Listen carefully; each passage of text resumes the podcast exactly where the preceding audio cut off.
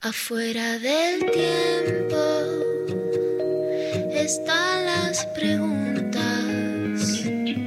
las luces y sombras que no tienen fin. Ahí en la frontera están las señales, besando los bordes por donde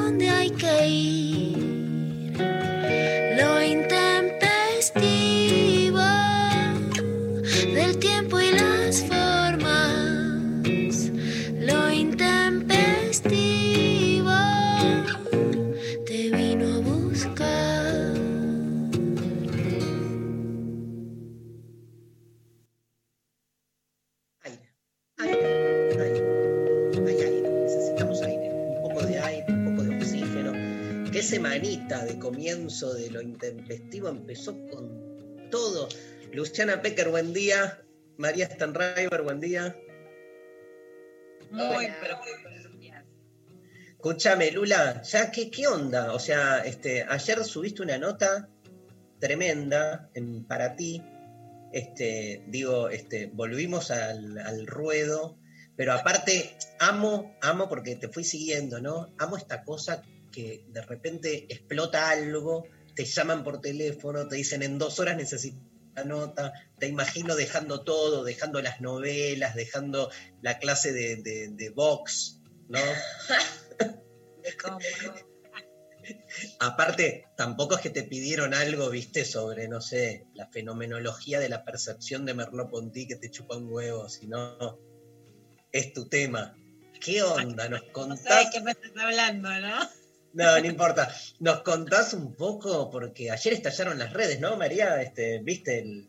He visto, he visto que estallaron las redes, sobre todo Twitter, a full. eh, pero vamos a preguntarle que nos cuente mejor Luciana Pecker, que es la que la experta.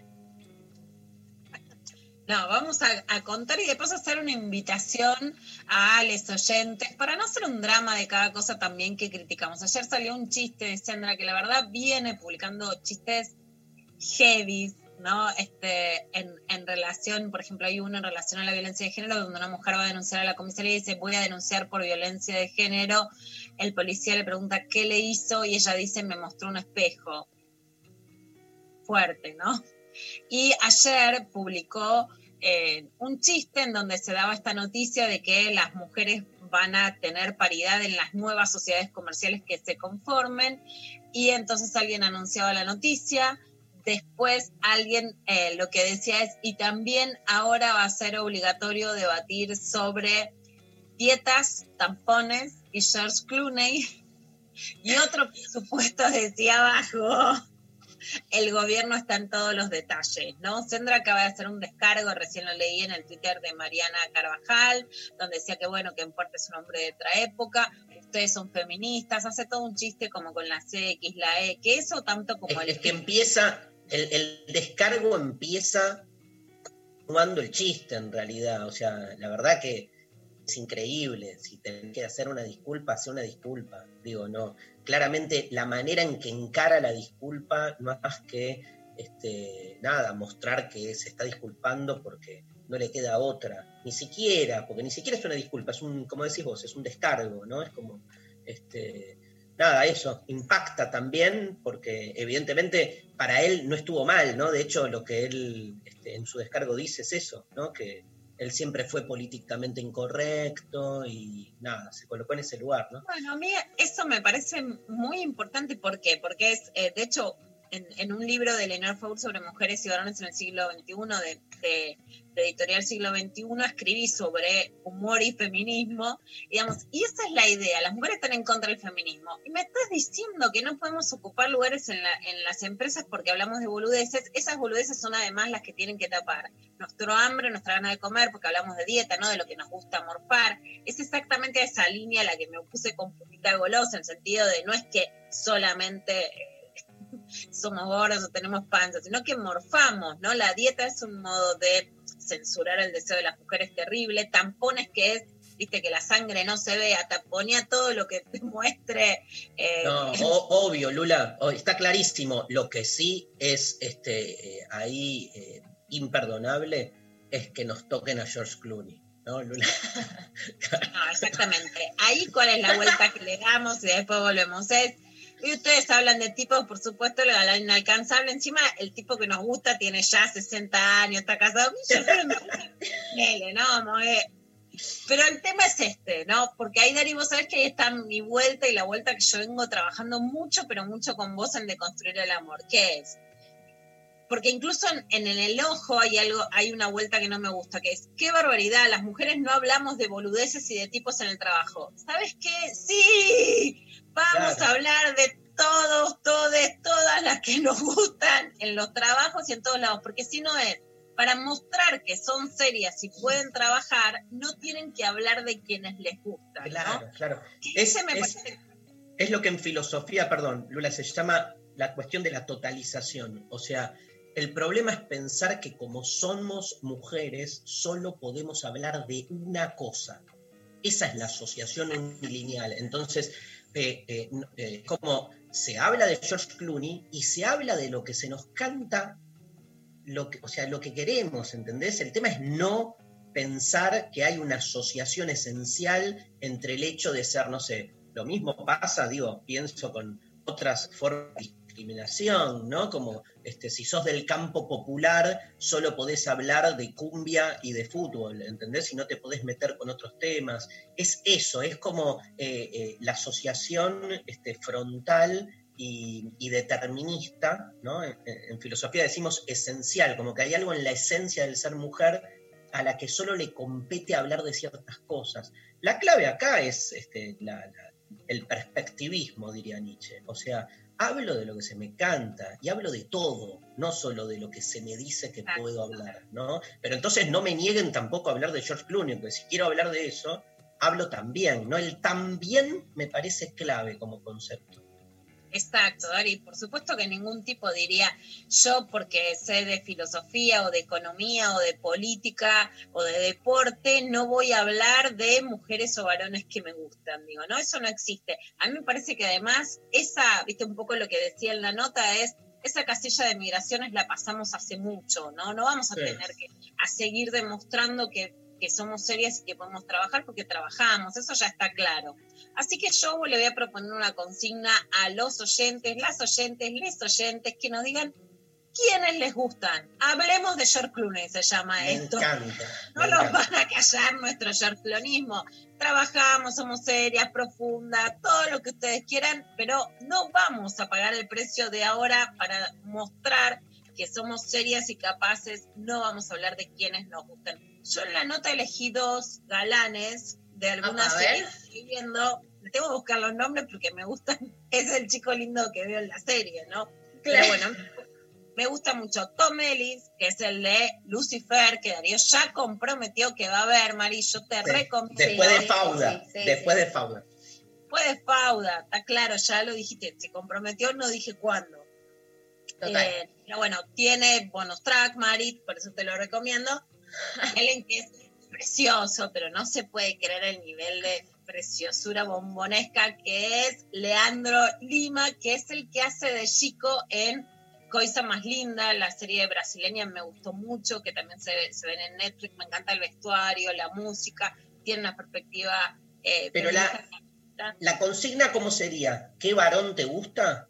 ¿Qué varón, qué No, mujer, qué chica, no, qué chica? ¿Qué te gusta? ¿De quién gustás? ¿De quién ¿De gustás? quién gustás? Está, no, ¿Vos de porque quién digo gustás, para, Dari?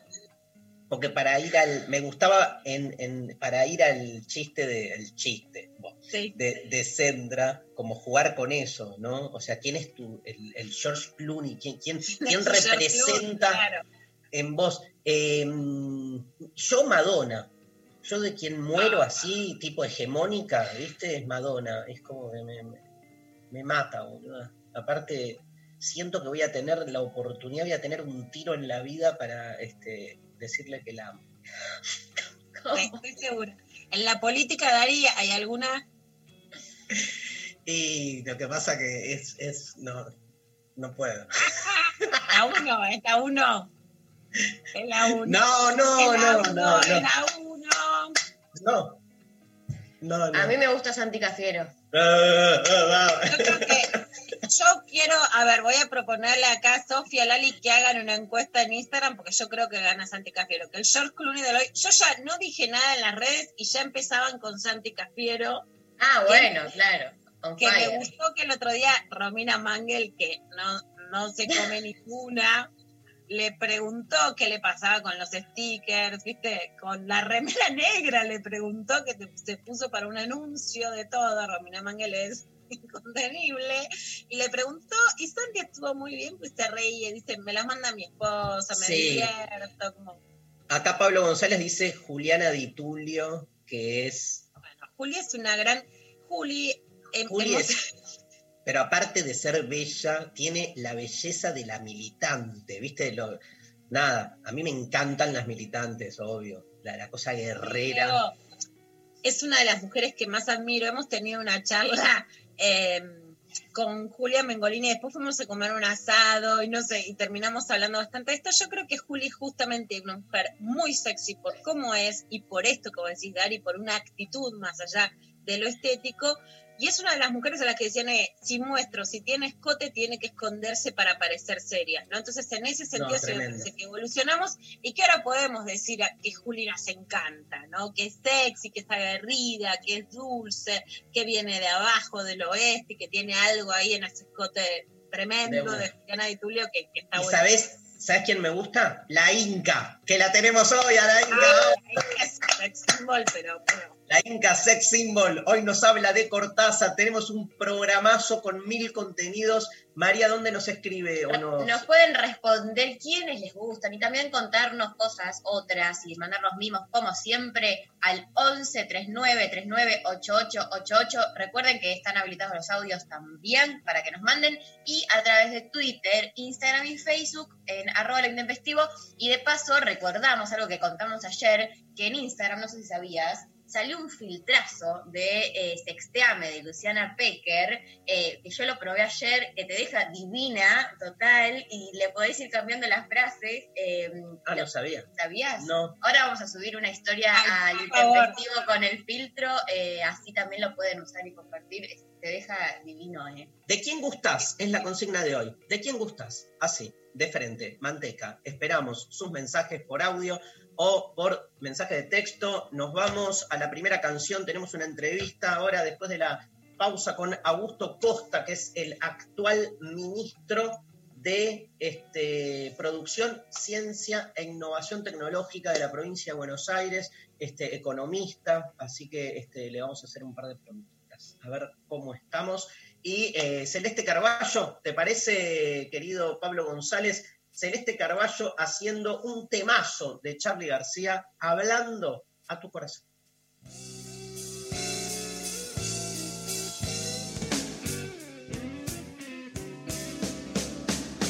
No puedes ser feliz con tanta gente a tu alrededor. Oh, dame tu amor a mí. Estoy hablando a tu corazón. Cuando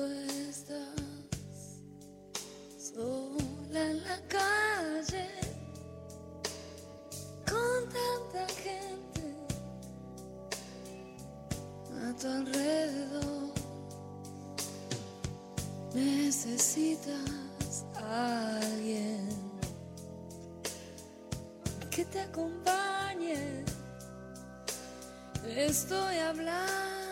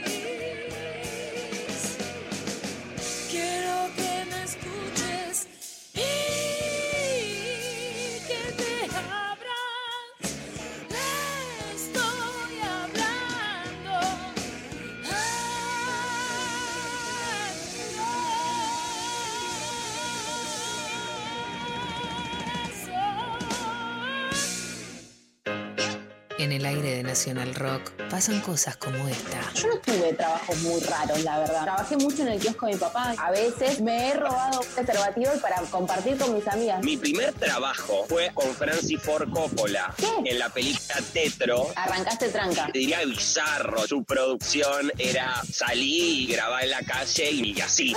Temprano para todo. Flor Alcaraz, DJ Pradón. Temprano para todo. Lunes a viernes, de 6 a 9. Música, noticias y algunas cosas para gente despierta. Temprano para todo. En 937 Nacional Rock. ¿Vas a estudiar inglés? Hacelo en el CUI con la mejor calidad académica desde cualquier punto del país. Agosto, inscripción del 3 al 20. Cursos grupales en vivo, individuales online y exámenes internacionales. Centro Universitario de Idiomas. Certificado SUBA. Informes en www.cui.edu.ar o al 53 53 3000. Quédate en casa, que al aire salimos desde acá. Nacional Rock 937. La cuarentena es más llevadera si te acompañamos. Nacional Rock 937. Somos voces, Somos música. somos lo que es, Lo que fue. Lo que viene. Somos 937 937. Nacional Rock. Quédate en casa, que al aire salimos desde acá. Nacional Rock 937.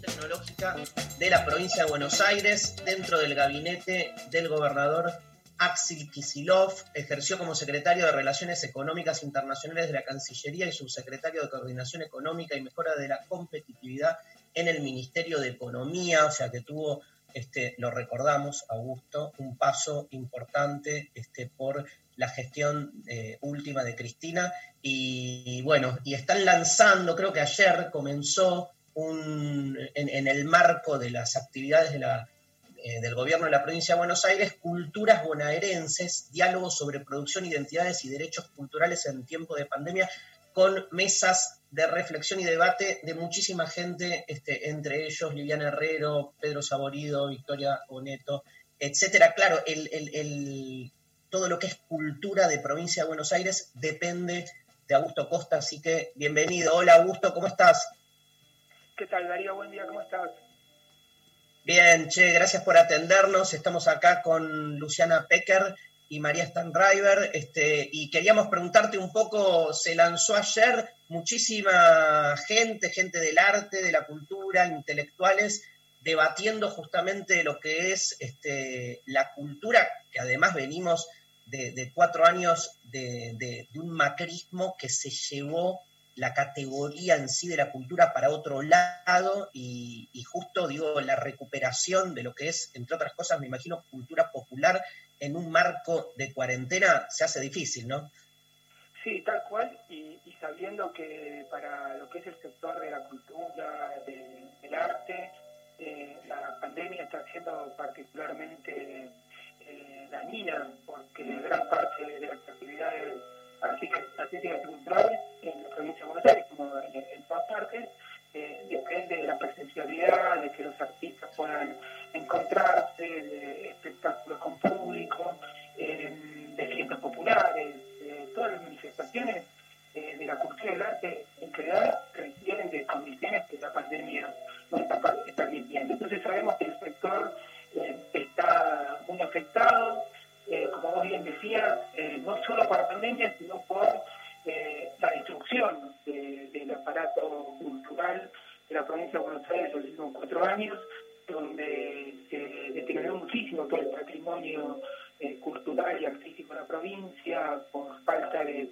política, falta de, de inversión, gran parte de los museos, teatros, bibliotecas están en situaciones realmente deplorables eh, de una gestión que eh, entendió cultura y arte como simplemente entretenimiento, se dedicó a usar gran parte del presupuesto destinado al año para organizar grandes espectáculos musicales masivos, que no está mal, siempre y cuando no sea la única eh, política que haya, por supuesto, y eh, no hubo ningún tipo de eh, política, eh, diálogo con los sectores de la cultura, con el territorio, y básicamente es un típico proyecto neoliberal donde la cultura se transforma en algo ajeno, enemigo, y, eso es lo que nosotros nos tocó asumir. Entonces, en ese contexto, con la pandemia se agravaron situaciones que ya venían, y ahora eh, estamos eh, en este momento transcurriendo estas jornadas que para nosotros son fundamentales, como presentaba Darío,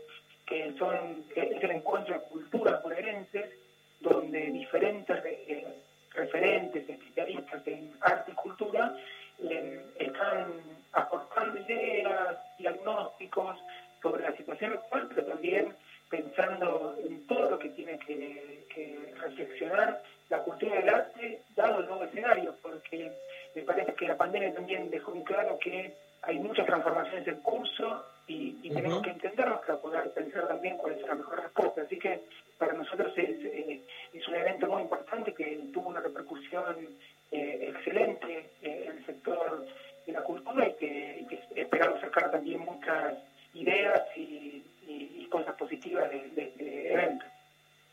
Se hace difícil, me imagino, Augusto, este, contra un sentido común tan lineal, eh, poder de algún modo justificar la inversión en cultura en un contexto pandémico, ¿no? Porque la que corre rápido, viste, es cómo van a gastar dinero en, este, no sé, por ejemplo, lo que sea, no sé, este, el desarrollo de un proyecto cultural cuando este, hay una situación de emergencia propia de la cuarentena. Obviamente, digamos, me parece una de las claves, ¿no? De poder repensar que el papel de la cultura sobrepasa, o sea, eh, la idea del espectáculo. En la medida en que lo pensás como espectáculo, obviamente caes en ese lugar y me parece que esa es la principal, este, el principal lugar a deconstruir. O sea, esto que decís vos, este, me parece manifiesto y creo que, que tiene que ver con este pasado reciente. No es solo, entiendo yo, ¿eh? no sé, eh, ayúdame a pensar, Augusto, no, este, eh, no es solo los cuatro años de, del macrismo, sino hay un sentido común que, que tiene una idea de la cultura muy ligada al espectáculo que me parece que es este, la, la- pelea más a largo plazo que, que siempre nos ha costado un montón dar. Coincido totalmente y, y tiene que ver eh, con, con eso que nos van metiendo eh, mediante diferentes canales de nuestro sentido común y terminamos aceptando acríticamente ideas que si uno se pone, a, como decías vos, a reconstruirlas, no son tan obvias ni tan lineales. Esto de, eh, bueno, cultura es entretenimiento, es algo superfluo, es algo para pasar el rato, y, y toda expresión artística en realidad lo que tiene que darnos es un placer medio efímera como para ir transitando la vida sin pensar la complejidad del fenómeno cultural, del fenómeno eh, artístico y eso también te lleva después a eh, equiparar cualquier expresión del arte o cultura con eh, cualquier bien o servicio que uno observa en un mercado de la economía. Entonces, cuando uno discute qué tipo de, eh, herramientas de impulso, de fomento de la cultura podemos desarrollar, del otro lado todo no, pero ¿por qué vas a subsidiar una realización cinematográfica y en realidad vienen los tanques de Hollywood, a la gente le gusta eso y no necesitamos que haya producciones locales que de un sector pequeño de población. Esto es como una discusión con, con, con vos, de, de larga data, pero justamente lo que tenemos que reivindicar es el rol de la cultura en tanto su, eh, su expresión o, o su lado de producción de sentido, eh, lo relacionado con la tradición, con el espíritu, con todo lo que involucra las actividades culturales para las personas y lo que son los derechos también al acceso a la, cultura y a, y a nuestro patrimonio cultural, y también pensarlo desde el lado más eh, de cadena de valor de la cultura, de que son actividades que generan valor, generan eh, empleo, que uno tiene que apuntalar y que hay que pensar integralmente. Que también tiene que ver con una definición que en el gobierno provincia de Buenos que es que dada la eh, diversidad de identidades que hay en la provincia en términos culturales la necesidad de trabajar muy de cerca con el territorio, de que la cultura y el arte dialoguen con otras manifestaciones de la vida social y económica, desde el turismo, la industria, el comercio, la ciencia y la tecnología.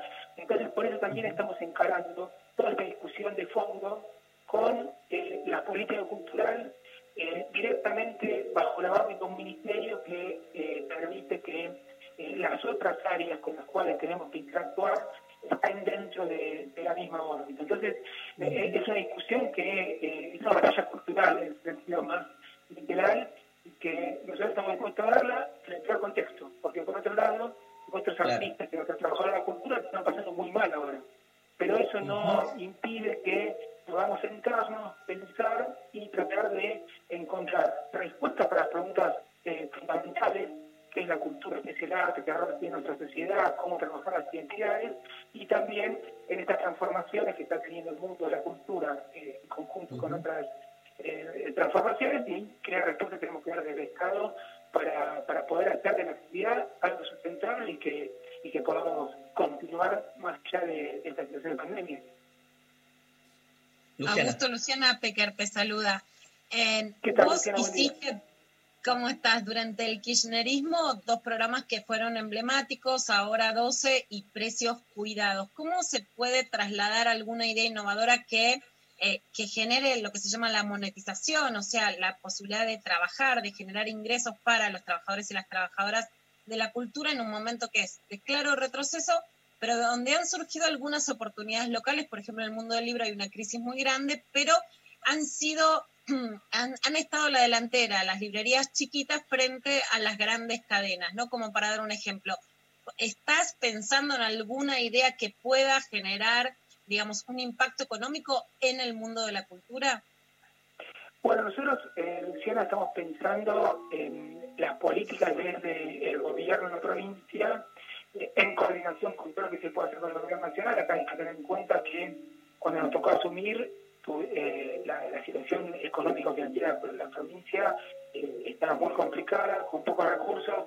Eh, retomo lo que decía Darío antes. En este contexto, eh, cuando tenés tantas restricciones financieras, uno tiene que priorizar eh, a qué destinar lo- los fondos con los que cuenta y, y este tiempo realmente tuvimos que fortalecer el sistema de salud, postergando otras inversiones otras necesidades que obviamente en la medida en que esta situación está superando tenemos que volver, pero acompañando con las herramientas de la provincia a nuestros sectores culturales, a nuestras diferentes carnavales, vos mencionabas eh, el sector editorial de la provincia, eh, es un sector eh, muy potente, con, todo muchas pymes culturales, que cuando entramos al- a, a la situación de aislamiento, la mayoría no tenía desarrolladas eh, ni las librerías pequeñas ni las editoriales, canales de venta online para poder eh, competir o desarrollarse, y lo tuvieron que ir haciendo, tuvieron que ir adaptándose, tuvieron que ver cómo aprovechar oportunidades, y nosotros desde la provincia lanzamos un programa llamado FINDE, que precisamente eran plataformas online de visibilización y eh, venta de productos que eh, son de- de- del ámbito de, de los sectores de la cultura, que ayudó a que se pudieran eh, impulsar ventas que en otras condiciones eh, son difíciles. Entonces, con este tipo de programas, trabajando eh, a lo largo de las diferentes cadenas de valor de la música, del editorial, del teatro, de eh, audiovisual, lo, que tenemos que encontrar son eh, esquemas virtuosos donde con la política pública se pueda eh, hacer más sustentar la, actividad. Y en la provincia, y esto para eh, eh, vinculándolo con lo que vos decías de algunas políticas que lanzamos en Nación, cosas ahí como precios cuidadosos. Ahora 12, creemos que el impulso de las actividades culturales tiene que venir muy de la mano del impulso del turismo, porque nosotros tenemos en de la provincia atractivos turísticos no explotados y una oferta cultural que es tremenda y se puede vincular mucho con la actividad turística. Entonces, apalancar todo lo que tenemos eh, en el ámbito de eh, expresiones artísticas y culturales en nuestro territorio, con la posibilidad de que con el turismo interno se mueva la actividad económica, se acceda al consumo de bienes y servicios culturales, eh, en el marco de una visión integral es lo que nosotros estamos pensando. Y para eso estamos lanzando eh, un programa que ya implementamos en el verano que se llama Recreo en la provincia, que es ver esta cuestión de eh, visibilizar toda nuestra oferta turística y cultural para promocionarla, para encontrar también qué herramientas tenemos para, para impulsarla y fortalecerla, pero en un sentido dinámico, de que se acceda a más conocimiento, más consumo, y esto es lo que nosotros estamos pensando para la salida de la pandemia. Un programa donde ratifiquemos que nuestra provincia tiene un montón de cosas para ofrecer, eh, también lo, lo con esta idea de que la provincia es inviable, ¿no? que se trata de instalar. Bueno, nosotros decimos lo contrario, creemos en la provincia, tenemos en con- confianza en nuestro potencial y eh, con ese con ese espíritu vamos a llegar adelante todas las políticas necesarias para poner en valor lo que hay. Por más deteriorado que esté por los últimos años, pero existe y, y hay que trabajar en esa línea. Augusto, por supuesto que el gran fuerte cultural en la provincia de Buenos Aires es la costa, con el epicentro en Mar del Plata, que el, el ministro de Salud, Daniel Goyán, puso en duda que se pueda realizar la temporada, por lo menos tal y cual la conocemos, si sigue avanzando el virus más allá eh, de cómo se desarrolle la enfermedad, incluso de cómo lleguen las vacunas según las, buenas noticias que, que recibimos ayer. Pero también se señala mucho que el turismo rural, que tal vez el turismo que no está tan afianzado en la provincia de Buenos Aires, pueda ser una posibilidad por cortas distancias y que además pueda tener toda esta beta cultural o turismo ecológico, digamos, se están pensando en mezclas entre turismo y cultura en la provincia de Buenos Aires si no se llega a poder desarrollar una temporada con una concentración de gente tan fuerte como estamos acostumbrados en la costa? Bueno, eh, eso que vos mencionás es exactamente lo que nosotros, eh, cuando nos tocó asumir, teníamos como principal objetivo desarrollar, porque tenemos el turismo consolidado en la provincia, que es la costa atlántica, con el epicentro de Mar del Plata, las sierras, el delta, pero tenemos un- un- una oportunidad enorme en lo que se conoce como turismo de escapada, ¿no? que eh, el, el gran eh, emisor de turismo es el, el área metropolitana de Buenos Aires, y a 100, 200 kilómetros tenemos eh, diferentes propuestas de turismo rural, de, de ecológico, gastronómico, que realmente está muy desarrollado Con, y, para un municipio pequeño, eh, que vayan 100 turistas un fin de semana, que se alojen, que vayan a comer, eh, mueve muchísimo la actividad económica y que, y que además ahí hay actividades artísticas, culturales que también pueden beneficiarse de ese movimiento, eh, entramos en una lógica donde eh, se van retroalimentando diferentes actividades generando un efecto muy positivo. Eso para nosotros es lo clave. Y eh, vos mencionabas, la temporada de verano, nosotros estamos trabajando como para que sea una gran temporada en la medida en que las condiciones epidemiológicas lo permitan. Eh, pero eso en lo, en que es eh, el turismo consolidado. Pero también estamos pensando en que hay alternativas en el resto de la provincia para eh, que en condiciones distintas a las habituales podamos también, mediante políticas de promoción e impulso, generar un efecto muy positivo en los sectores turísticos, culturales y económicos con este tipo de alternativas eh, que para nosotros eh, es, muy importante eh, desarrollar, crear una marca y, y también bueno, trabajar junto con, con los diferentes actores del territorio para, para, para ayudar. Te hago la, la última pregunta, Augusto.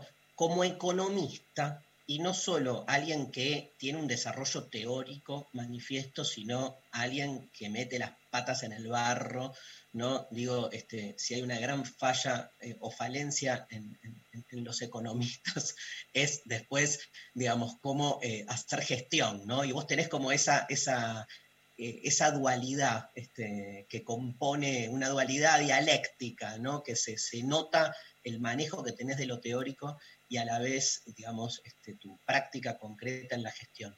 ¿Cómo te cae el binario economía-salud? Digo, ¿cómo te impacta? Pero fuera del cassette, ¿viste? Porque es obvio lo que hay que decir como funcionario de gobierno, pero digo, ¿Cómo te cae en términos teóricos incluso que se construya para el mundo de la economía un binario de esa naturaleza?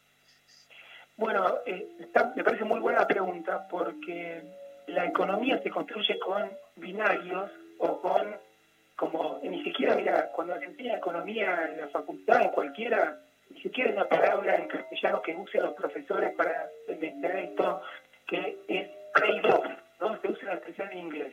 Trade-off, que es como contradicción, eh, disyuntiva, pero nosotros las enseñan en inglés, es algo también para pensar, ¿no?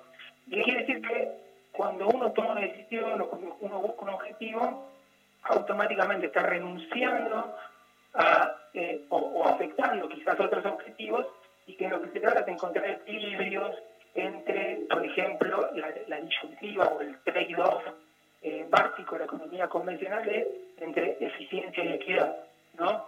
Entonces tenés esta facultad. Eh, si vos querés tener una economía muy eficiente, que funcione muy bien, que los mercados produzcan lo máximo posible, vas a tener que sacrificar equidad. Porque vas a tener que dejar que los mercados firmen todo y no meterte. Si vos querés beneficiar la equidad, y bueno, vas a generar distorsiones, problemas, y la economía va a funcionar muy bien. Entonces, y eso te lo, te lo lleva a cualquier eh, económica, siempre nos enseñan a pensar en estos términos, ¿no? Que tiene una parte que tiene lógica, porque si, bueno, yo persigo un objetivo y eso, ese perseguir un objetivo puede tener efectos negativos en otros, y en todo caso encontrar ese equilibrio que uno entiende que es el que mejor representa eh, lo, que necesita la sociedad eh, en determinado momento. Y ahora aparece este trade-off, que lo pongo en términos como nos enseñan, o disyuntiva entre economía y salud, que a veces se falsea la discusión, se utilizan argumentos bastante falaces, en particular con lo que estamos atravesando, porque países donde eh, supuestamente se privilegió la economía o dentro de este disyuntiva se dijo no, que se mueran todos que tienen que morir, pero que la economía siga funcionando, el propio virus fue generando consecuencias terribles en términos económicos, con caída en la producción, en el empleo, de niveles de catástrofe. Entonces yo lo, lo que venimos hablando mucho con Arce, con el gobernador, ante esta disyuntiva es encontrar un equilibrio donde las políticas que uno tome para cuidar la salud de la gente eh, hagan el menor daño posible en la economía, pero que las medidas que uno tome para impulsar la economía no generen tanta situación en el sistema de salud que terminen siendo perjudiciales para la economía, porque también podemos abrir todo, pero si toda la gente se contagia, los trabajadores y las trabajadoras no pueden ir a su puesto de trabajo porque están enfermos, eso también afecta a la economía. Entonces me parece que es una este binario mal planteado de un arranque y lo que hay que entender es que tenemos que jugar en un equilibrio muy, eh, muy finito porque cualquier cosa que, decidamos impacta simultáneamente en los dos ámbitos. Entonces creo que eh, lo que demostró la gestión de la crisis sanitaria en la Argentina y también en la provincia de Buenos Aires es que encontramos un equilibrio razonable, más allá de todas las eh, operaciones en contra de las medidas, en contra de decisiones. Y, y en ese sentido estamos más tranquilos. Y, espero que, resolvamos, bueno, será la vacuna que ayer eh, se anunció, será otra vacuna, será no sé qué solución, pero me parece que debemos salir de esta situación con la tranquilidad de que se consideraron todas las variables relevantes y se fue hacia un esquema de respuesta que atendió razonablemente bien todos los objetivos que teníamos y los instrumentos que montamos eh, sirvieron para, para estar bien. Así que no sé si fue muy claro, pero quería plantearte más no, sí, en general, sí. cuando se plantean eh, este tipo de situaciones binarias que hay que tomarlo con mucha firmeza. Te agradecemos, te agradecemos mucho tu presencia en lo intempestivo. En el canal de YouTube de la provincia de Buenos Aires eh, están en este momento eh, en vivo viendo este, los distintos paneles de culturas bonaerenses, este, diálogos sobre producción, identidades y derechos culturales en tiempo de pandemia. Gracias, Augusto, un gran abrazo. Gracias a ustedes, un abrazo y cuando quieran seguimos charlando, a disposición. De una, gracias. Bueno, nos vamos escuchando David Bowie, ¿te parece, querido Pablo González? Nos hermana el amor. Yo gusto de David Bowie, no solo de Madonna. Un trío con Madonna y David Bowie hubiera sido, ya no puedo porque Bowie está, bueno. sí, con los, con, los, con, los, con los huesos de David Bowie y este, Madonna. Este, señoras, señores, Changes, David Bowie en lo intempestivo.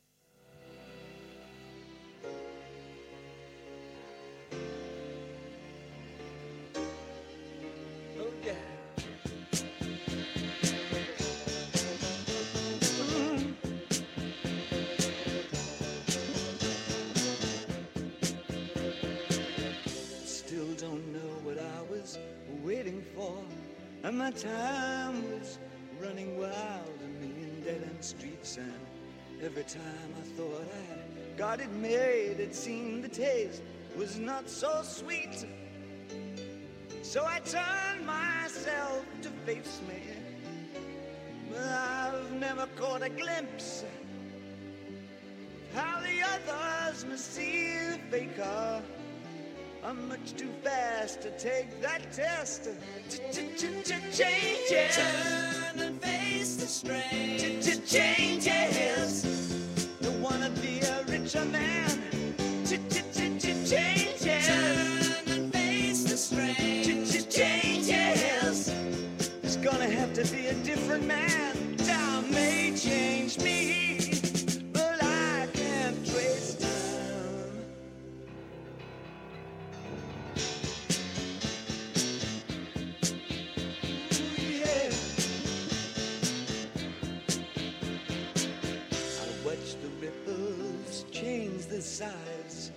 Never leave the stream of warm and permanent sand.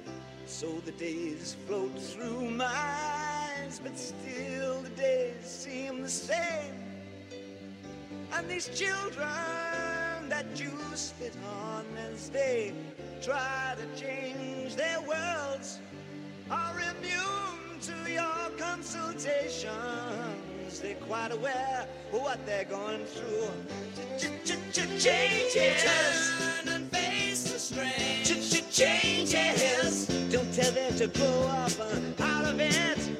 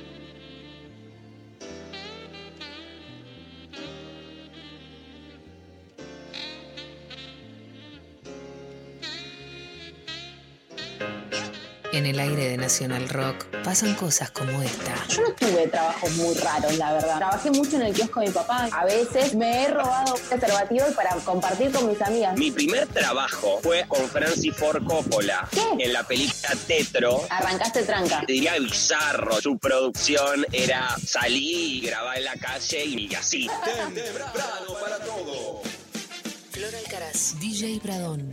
Temprano para todo. Lunes a viernes, de 6 a 9. Música, noticias y algunas cosas para gente despierta. Temprano para todo. En 937 Nacional Rock. Lunes a viernes, de 11 a 13. Lo intempestivo. Darío Stanraiver. Luciana Pecker. María Stanraiver. Hasta las 13 estás escuchando Lo intempestivo. Con Darío Stanraiver. Luciana Pecker. Y María Stanraiver.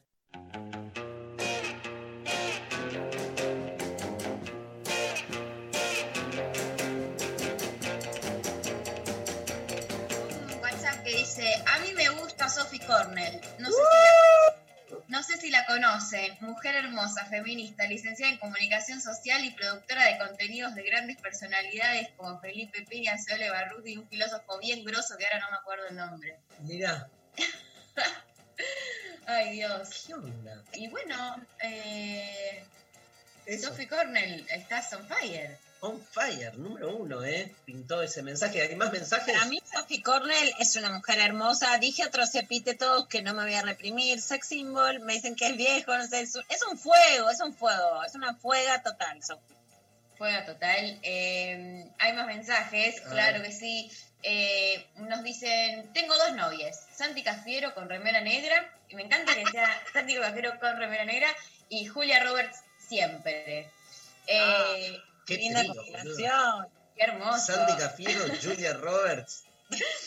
Luana Wolnovich nos dice también. Me encanta que el, el, mucho político hay, ¿eh? En esto. Porque la Pecker tiró, la Pecker tiró polítiques. Entonces, claro.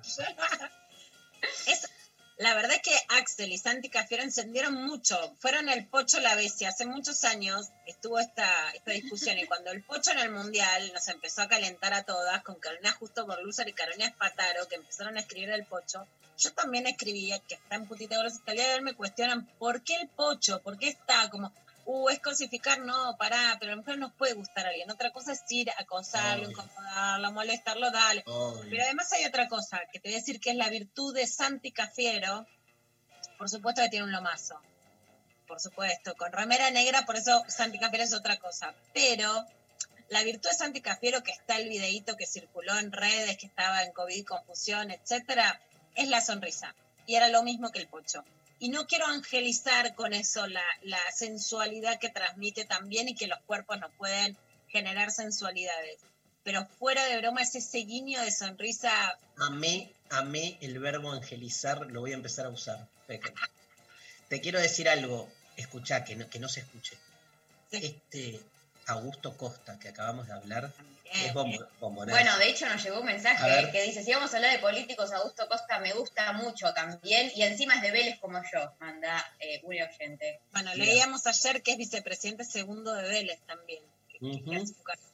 ¿Hay audios? No, ¿no, Pablo? ¿Sí? A ver.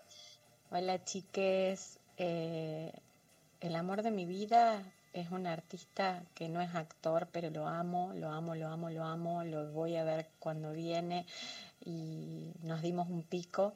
Eh, Jorge Drexler, me encanta, me encanta, me encanta, me encanta. Estoy enamorada de él, es mi amor platónico. Eh, bueno, muy lindo el programa y, y lo sigo escuchando. Besos, Natalia.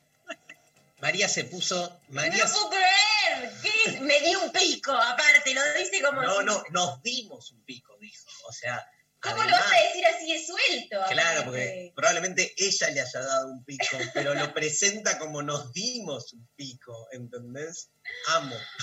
Ay, está la cosa y esto se está desbarrancando. Obviamente, yo empiezo a desbarrancar y después me espanto, pero bueno. Vos también, desbarranco. María. Ma- María elige Drexler, me parece. Obvio, obvio, está en mi, mi top 5 seguro. Eh, Hoy me escribí con él, mirá lo que te digo. Ay, Dios.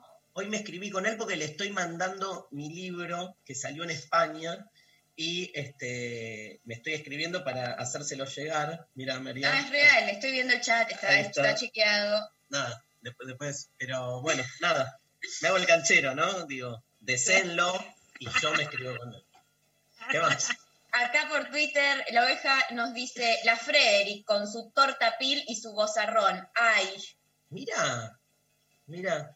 Me, me encanta que además, la, por eso que la sensualidad pase por otros lugares. Claro, funcionarias. me encanta. Sí, Eh, no hay otra cosa que no sea lo corporal, porque por eso digo que los tipos también, más allá de que puedan tener un buen lomo, que ahora, no sé, ¿te gustaban más los abdominales del pocho o cuando le tira la agüita a Sabela? A mí cuando le tira la agüita a Sabela, ¿te imaginas obvio. en una pelo pincho en el conurbano tirándote agüita? Eso es lo que... Escúchame, y que, ahora que eligieron a. ¿Cómo es el nombre de la Frederick?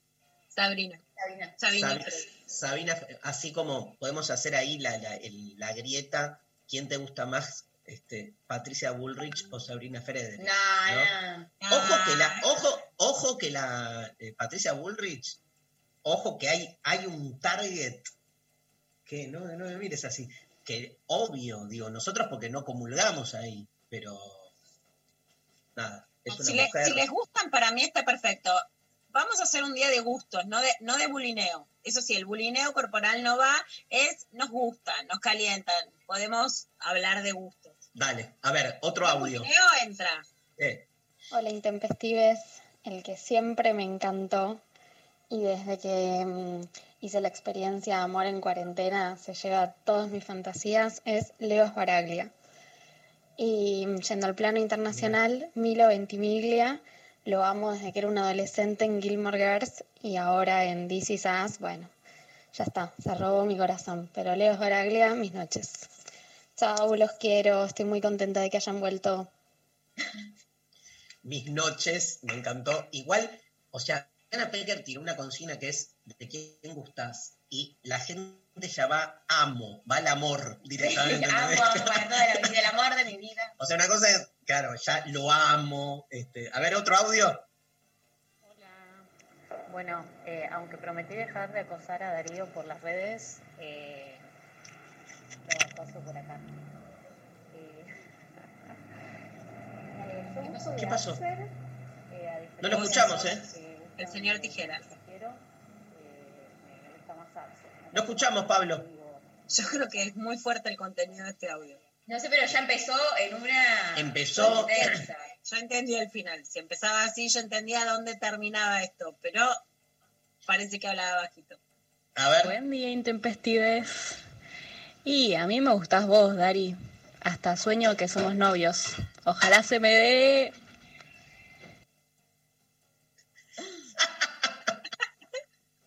¿Qué, qué me mostrás? Ay, ¿qué dice ahí? ¿Qué dice? No, George Clooney. A mí me gusta Luciano Lutero, es mi varón permitido. Lo tenemos. Es de lo intempestivo. A mí me gusta Luciano Lutero, pone uno. Es mi varón permitido. Es mi varón permitido.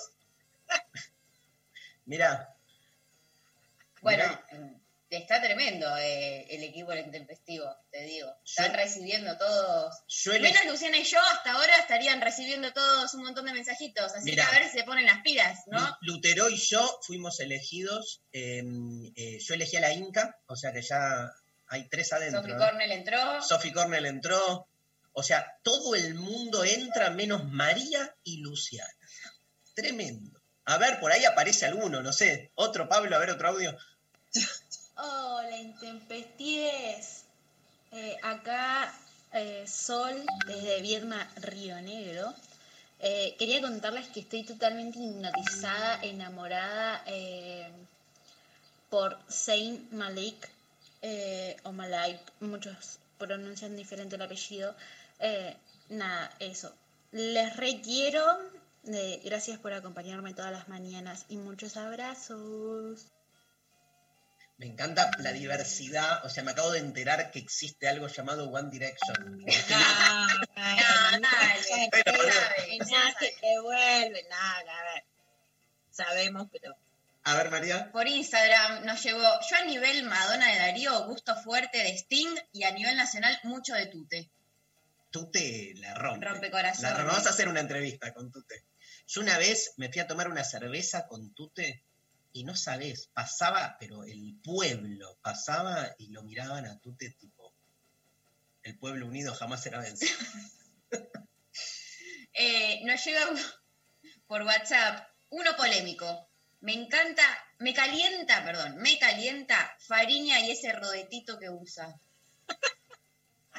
El rodete, evidentemente, en ciertas eh, personas garpa. El sexo no es moral, gente. Así que, todo bien. Eh, otro mensaje. Me, Es político, pero no es moral. claro. Eh, me muero por Emma Stone. Su voz me parece, Sí. me parece es lo que me hechiza. Saludos, los espero en Costa Rica para hablar de quienes nos gustan en una playa comiendo mariscos. Sí, es- vos sabés que es mi sueño, vos sabés que es casi un rezo. Yo, vos me, vos me prometés playa de Costa Rica comiendo mariscos y me caso. O sea, ni te miro, no sé quién sos. Con esa promesa tenés mi alma. Otro mensaje dice. Yo voy igual, no, no me caso y voy igual, eh, a Costa Rica. No, ne- no necesito de nadie para ir a Costa Rica. Ya fui, pero voy a volver y me voy a quedar para siempre. Maru. Mi novio, dicen alguien por, por WhatsApp, es el chino Darín y mi novia Úrsula Co- Corbero. Sí, una la- obvia, la, la novia. Perdón, les quiero, gracias por tanto. Dos, los dos, te digo, que están en, pero también ranquean arriba, como pareja, como individuos separados, ambes a full. Luciana Pecker y yo nos proponemos para este, la construcción de un trío imaginario con quien quiera. Nos tienen que escribir y les decimos sí. ¿Está bien, Pecker? Bueno, acá. eh, A ver, a ver, a ver, a ver. Llegó, llegó el mensaje. Hola, amigues. Darío, sos mi, ídolo y te idolatro aún más porque gracias a vos conocí a Lula Pecker. La amo, la quiero, la deseo, la admiro. Mi mujer la quiere, yo me enamoré. Te amo, Pecker, Leonel. Ahí somos cuatro. Vos, yo, Leonel y, la- y que venga el perro también. Un quilombo, pues. A ver, hay más audios. Hola, buen día, intempestives. ¿Cómo están? Mi nombre es Julián y yo gusto de la cantante australiana Sia. Así que mil gracias por estar cada día y por el regreso. Cariños. Julián, le vamos a mandar tu audio a Cia. Por ahí. ¿Quién es Cia? No, no- no sabemos. Pero acá Pablo González dice, es muy linda, es muy linda. A ver, No, no. No. Le interpretás lo que querés. se tapa con una peluca, dice. No, la hermenéutica del Zoom es genial, ¿viste? Uno interpreta... A ver, otro audio. El amor de mi vida es Marcela Klosterboer. No tenemos nada que ver. Ella es vegetariana, a mí me encanta el asado. Y seguramente ella es antiperonista y yo soy peronista. Creo que nos amamos, como los que se pelean, que se aman, solo que ella no lo sabe. Y creo que ella a mí no me interesa, porque ya encontré un nuevo amor en esta vida.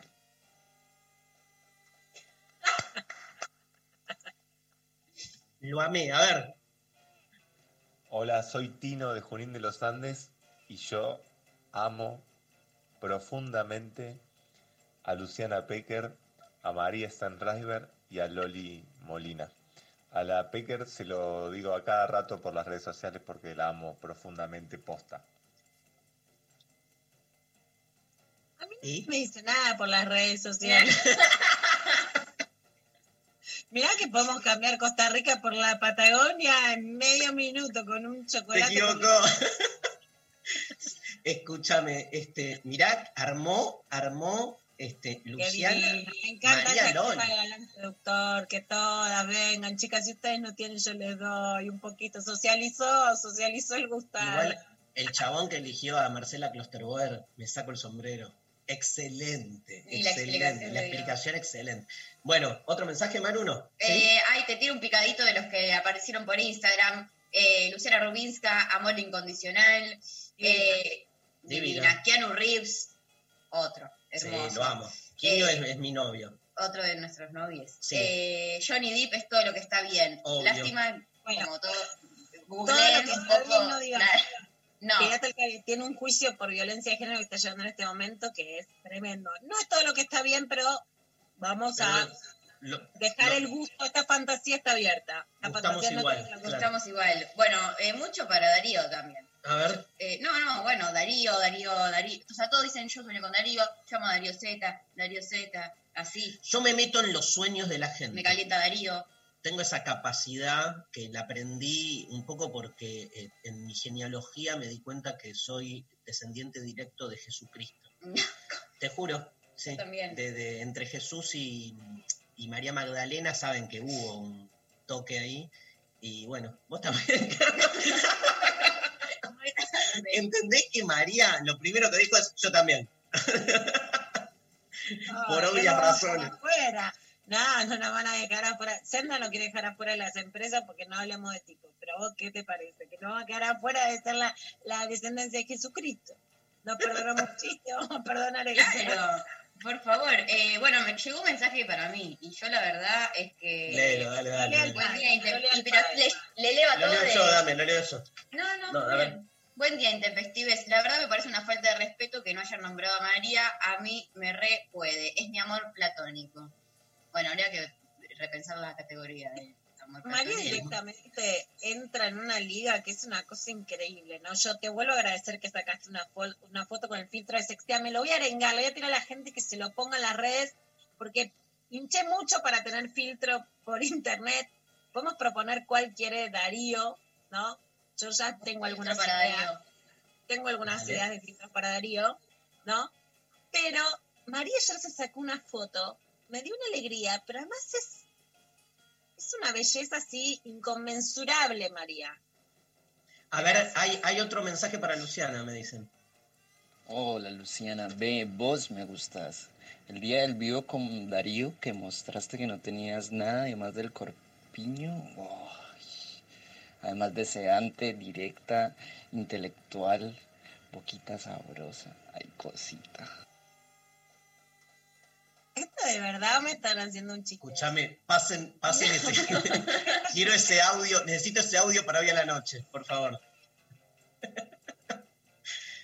Es que el día ese fue tremendo, que mostraste ahí todo. ¿Vos no te acordás? ¿O sí? Sí, me acuerdo. Ahora, me acuerdo, ahora digo, qué barbaridad. Está colgado, está colgado. En... A ver, hay otro, hay otro para Luciana, a ver. Buen día, chiques. Mi nombre es Fabiola y quiero contarles que hasta soñé con Luciana y la pasábamos muy bien. De hecho, mi, mi novia se puso un poco celosa, pero ahora que me dicen que Darío también se suma, perfecto.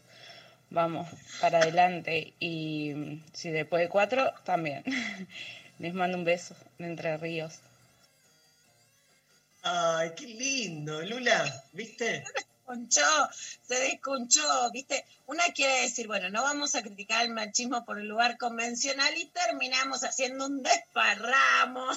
Me encanta, un poco de desparramo Gracias, viene bien. pero Muchas gracias, sin celos, ¡mua! y muchísimos besos. Gracias por estar en los sueños. Obvio. Nos vamos escuchando a Las Taradas, el grupo de este sí, gran grupo liderado por nuestra amiga Paula Mafía, ameri- americanizada, y volvemos con Clava de Noticias.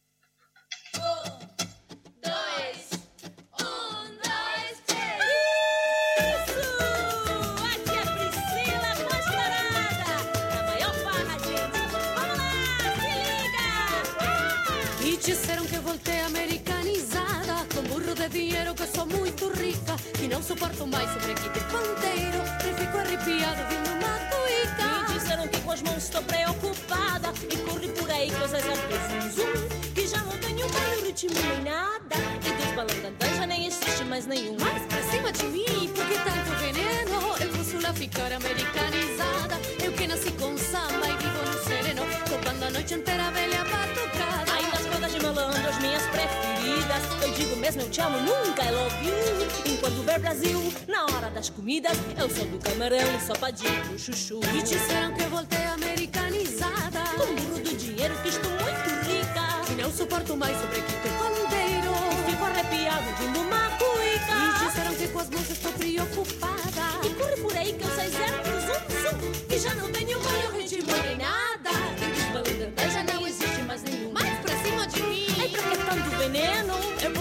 ficar americanizada. Eu que nasci com samba e vivo no sereno. Tocando a noite inteira velha batucada. Nas rodas de malandro, as minhas preferidas. Eu digo mesmo te amo e nunca love you Enquanto vê Brasil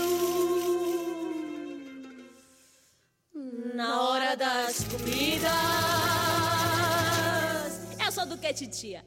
Eu sou do camarão e sapatinho com chuchu. Mas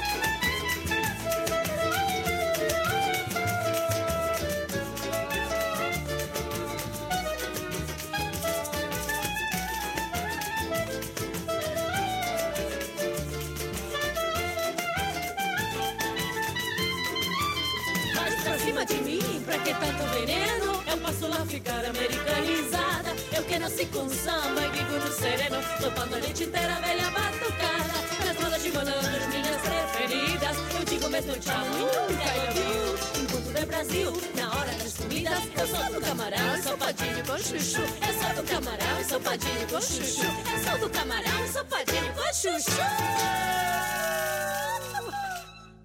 De 11 a 13. Lo intempestivo. Nacional Rock.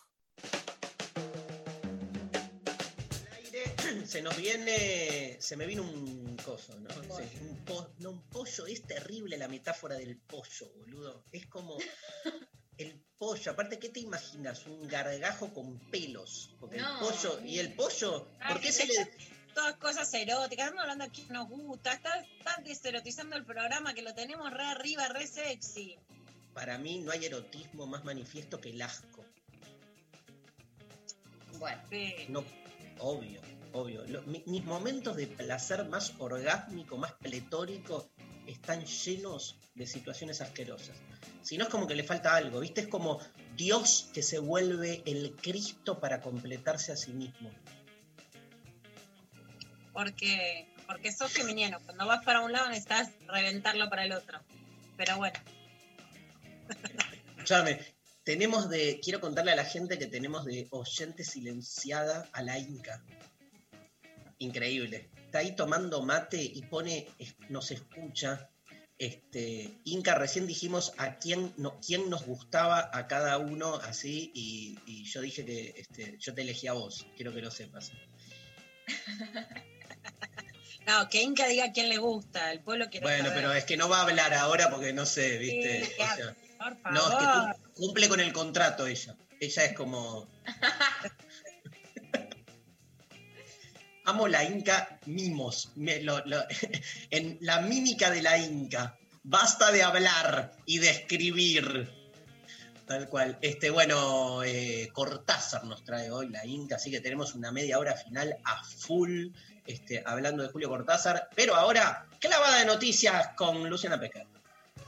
Bueno, ayer Dari se anunció en la Quinta de Olivos con la presencia por primera vez en una conferencia de prensa de las importantes, la que estamos mirando todos, con Carla Bisotti, secretaria de Acceso a la Salud, con Ginés González García, ministro de Salud, y el presidente Alberto Fernández, que en la Argentina se pone primera en la largada de la vacuna. Hay, como ya venimos hablando, muchas vacunas que se están probando. Está la rusa, está la de Oxford, está la de Modena, que so- la de Pfizer, la de Pfizer, que también se está haciendo una parte en la Argentina. Y la verdad es que la de Oxford tiene muchas chances de ser eh, la que la que primero llegue a una fórmula que resuelva finalmente el problema del coronavirus. Ayer en la Quinta de Olivos contaron que hay una parte de esa producción que se va a hacer desde la Argentina, que eligieron a la Argentina por su potencialidad tecnológica para producir esta parte. Hay dinero financiado de Slim, el,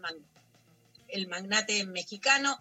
Habría de máximo 250 millones de dosis de vacunas. Es impresionante que ya están poniendo la producción sin estar seguros que la vacuna va a funcionar. O sea, si no funciona, tiran todo, pero si no avanza, hasta ahora lo que contó Ginés es que los resultados clínicos son muy optimistas. Las primeras personas en vacunarse serían los trabajadores y las trabajadoras de la salud y los grupos de riesgo, así que realmente es una de las mejores noticias que hemos recibido en esta cuarentena. Vamos a escuchar a Alberto Fernández. El laboratorio ha firmado un acuerdo con la Fundación Slim para producir entre 150 y 250 millones de vacunas destinadas a toda Latinoamérica con excepción de Brasil, que van a estar disponibles para el primer semestre del año 2021. La producción latinoamericana va a estar a cargo de Argentina y de México. Este acuerdo lo que le permite a Latinoamérica y Argentina particularmente es poder acceder entre 6 y 12 meses antes a la vacuna. En Argentina, AstraZeneca eligió al laboratorio MabScience, que será responsable de la producción de la sustancia activa de la vacuna. México será el encargado de envasar la vacuna y de completar el proceso de producción de la misma. Y finalmente, toda la producción se distribuirá en forma equitativa a demanda de los gobiernos latinoamericanos. Pero el aporte que ha hecho la Fundación Slim lo que nos ha permitido es que podamos acceder a esta vacuna a precios mucho más que razonables. El precio de la vacuna se calcula que va a estar entre 3 y 4 dólares la dosis. el- la dosis.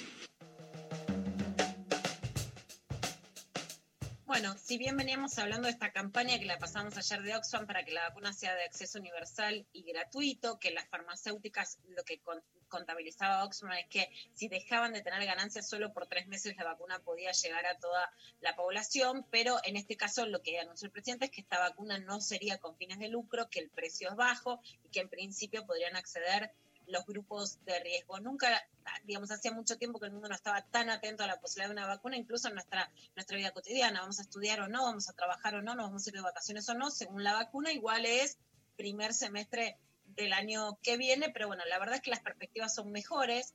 Alguien desde, desde otro medio decía, bueno, ¿y en qué intervino el Estado? Carla Bisotti decía gestión, gestión, gestión. Por supuesto que hay que hacer gestión de salud. Había quienes estaban diciendo que Brasil estaba primero en la fila porque ya había comprado para llegar antes a esta vacuna. No se sabía un poco qué pasaba con la- en la Argentina con eh, que no estaba, digamos, anotada en la compra de esta vacuna. Decían que estaban dados los pasos administrativos, pero evidentemente estaban en esta negociación. Vamos a escuchar también qué dijo el ministro de Salud, Ginés González García. Estamos tratando de asegurar, según lo que se propuso nuestro gobierno del primer momento, el acceso a la vacuna, el momento de acceso a la vacuna y también una manera de asegurar el acceso es que el precio sea razonable. También estamos orgullosos porque no es fácil producir la materia prima de una vacuna de esta complejidad, pero claramente esta vacuna viene en la delantera dentro de la vacuna del mundo en cuanto al momento de la fase que está eh, clínica. También debemos decirle que no es ni la única negociación, ni quizás sea la única alternativa, porque nosotros seguimos trabajando. Ustedes saben que en nuestro país está haciéndose una experiencia clínica con otro proveedor y también es cierto que seguimos conversando con otros proveedores. Eh, por supuesto, como en todas las vacunas, hay prioridades y hay grupos protegidos. En ese sentido, claramente van a ser los mayores, van a ser obviamente los trabajadores de salud, que son los más expuestos, y van a ser los que tengan algún tipo de patología previa que los haga más vulnerables. Con eso se comienza, como en todas las vacunaciones, y después iremos viendo hasta dónde se extiende, porque claramente, como sucede con otras vacunas, eh, el nivel de hasta dónde vamos a llegar en inmunidad va a ser determinado por la propia evolución de la, de la pandemia. Esto era lo que decía Ginés ayer. Por supuesto, no tenemos certezas. Hay que ver cuál de estas vacunas termina probada y aprobada para dar inmunidad hasta el coronavirus y esto, a qué cantidad de gente va a llegar, si se la va a dar el sistema público, que esta parte sería que sí, si se va a dar también el sistema privado, si va a haber otras que lleguen antes o que convivan. Eh, como pasa por supuesto con, con otros medicamentos o con otras fórmulas, pero la verdad que es la noticia más auspiciosa desde que empezó esta cuarentena en la Argentina, porque sí, sin lugar a dudas, con una vacuna fabricándose en la Argentina, con la rusa, ya con una carta del presidente Alberto Fernández a Putin y con la de Oxford en la Argentina, con un centro de producción en la Argentina, sí queda muy bien alistada frente al abanico de posibilidades que hay con, la- con las distintas experimentaciones que se están haciendo para lo que sería la solución más real para el coronavirus hasta ahora.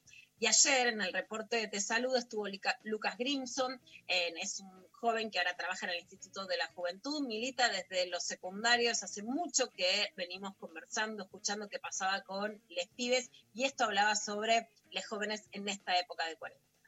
Hoy en el Día Internacional de la Juventud queremos compartir algunas reflexiones y líneas de trabajo sobre este tema desde la Dirección de Adolescencias y Juventudes, porque en esta fecha ponemos foco en la participación de adolescentes y jóvenes en la toma de decisiones y en las acciones de promoción de la salud en el contexto de pandemia.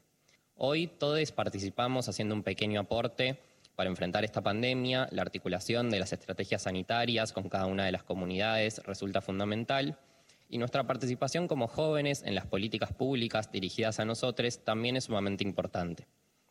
Los jóvenes históricamente buscamos tener un lugar en la sociedad y muchas veces nos encontramos con obstáculos, estigmatizaciones o algunos prejuicios.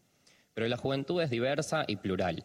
Discutimos entre nosotros y cada vez más nos proponemos tener una participación activa. Estamos trabajando en la adaptación de dispositivos de atención y contención para adolescentes y jóvenes, que es importante que podamos hablar de, lo que nos pasa y que seamos parte de la toma de decisiones. Es clave que nosotros, los jóvenes, también nos cuidemos. Nadie es más piola por no usar el barbijo en la calle o por ponérselo mal. Los pibes, las pibas, les pibis podemos ser parte de enfrentar esta pandemia, pero no vamos a poder ser protagonistas del mañana si no tenemos un lugar desde ahora. Participando en el presente para construir el futuro que se viene, hoy las juventudes nos hacemos escuchar. Muchas gracias. Qué bueno, qué bueno cómo, cómo se amplía, ¿no? Ampliación de derechos tiene que ver también, digamos, la presencia de sectores eh, históricamente dejados de lado o, o caricaturizados, ¿no? Como eh, en, estereotipos, tipo la juventud, como, ¿viste? O sea, o vacua o apolítica, este, y me parece que, si algo, digamos, este, nada, tenemos que ir creciendo en, ese lugar. Sí, además no es lo mismo, digo, se, interpela a los pibes y los jóvenes de otra manera si te está hablando a alguien eh, como un par tuyo, ¿no? Si lo ves a, Lucas hablando y, con, su, con sus palabras y de- desde su figura en general, eh, yo como joven, que siento que me interpela de otra manera también y que nos puede llegar de otra manera el mensaje que viene de un par a, a quizás alguien eh, más grande, que no digo, me parece igual de válido, pero es cierto que cambia el lugar desde donde se enuncia, por ende cambia también la recepción de, ese mensaje y me parece súper eh, viola que, que- que se pueda también dar un espacio para, para escuchar la voz de nosotros, de jóvenes. Me encanta. Se viene la Inca, ¿eh? Se viene la Inca con Julio Cortázar. Nos vamos a la pausa mientras este, arrancamos este, con. Qué lindo Inca que vuelva con su Yo, yo te ABC. Yo te ABC. Mira, este, nos vamos escuchando. ¿Te parece a Florian, querido Pablo González? Un tema que tiene mucho que ver con la clase que voy a dar el martes que viene, cuyo título es El amor es imposible. Subí, la, la- la- Tranqui. subí como la convocatoria y medio mundo me escribe en redes, no, no, no, no. ¿No Como- qué? O sea, yo voy a defender el amor, boludo, al revés. O Ah, sea, bueno, porque llegó un mensaje preguntándote ¿Qué? hace un rato. ¿Qué? Que dice, Darío, estoy en mi pueblo del interior, en fase 5 y me dio bola la No llegué hasta acá, porque es así la soledad.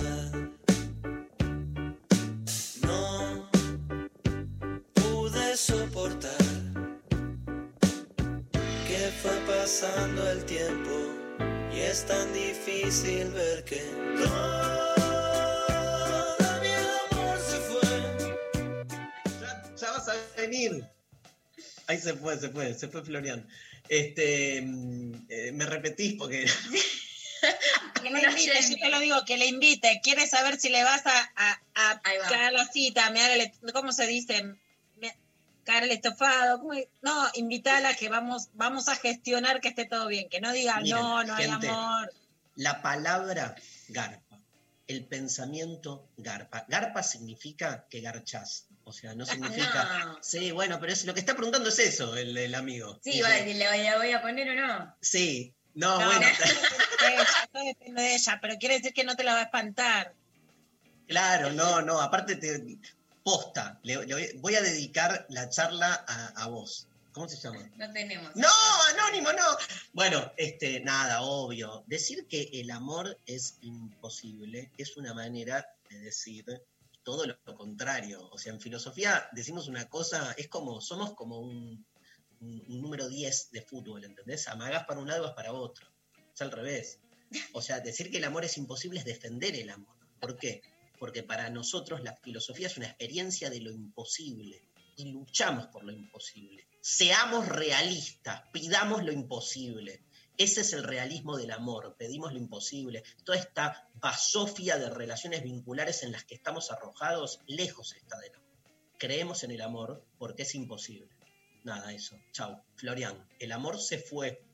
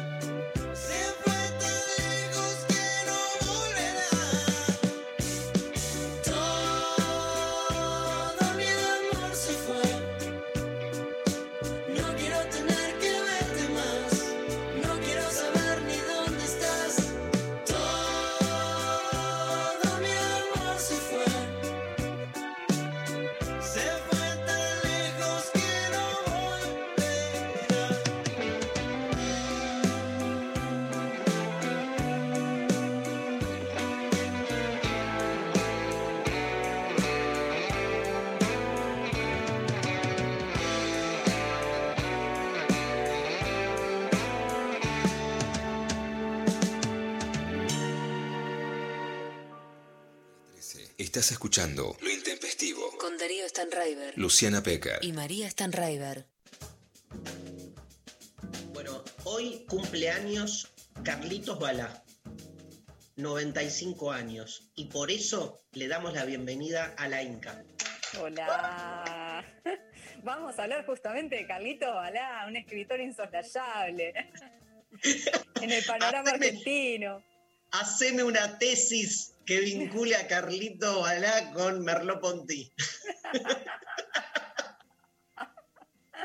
Haceme una Ojo, tesis, eh, me parece. Ojo, ojo, le estoy pensando. Obvio, No, bueno, con, tal no. de recibir, con tal de recibir un subsidio del CONICET, sos capaz de Ah, armar. sí, la- sí, sí. Obvio, Son capaces de armar estos, van por todo. Arman cualquier tema. Bueno, vamos a hablar de Cortázar. Era más Eh. cantado que Despacito, más cantado que, no sé, Inexcess en Aspen. Esto tenía que suceder.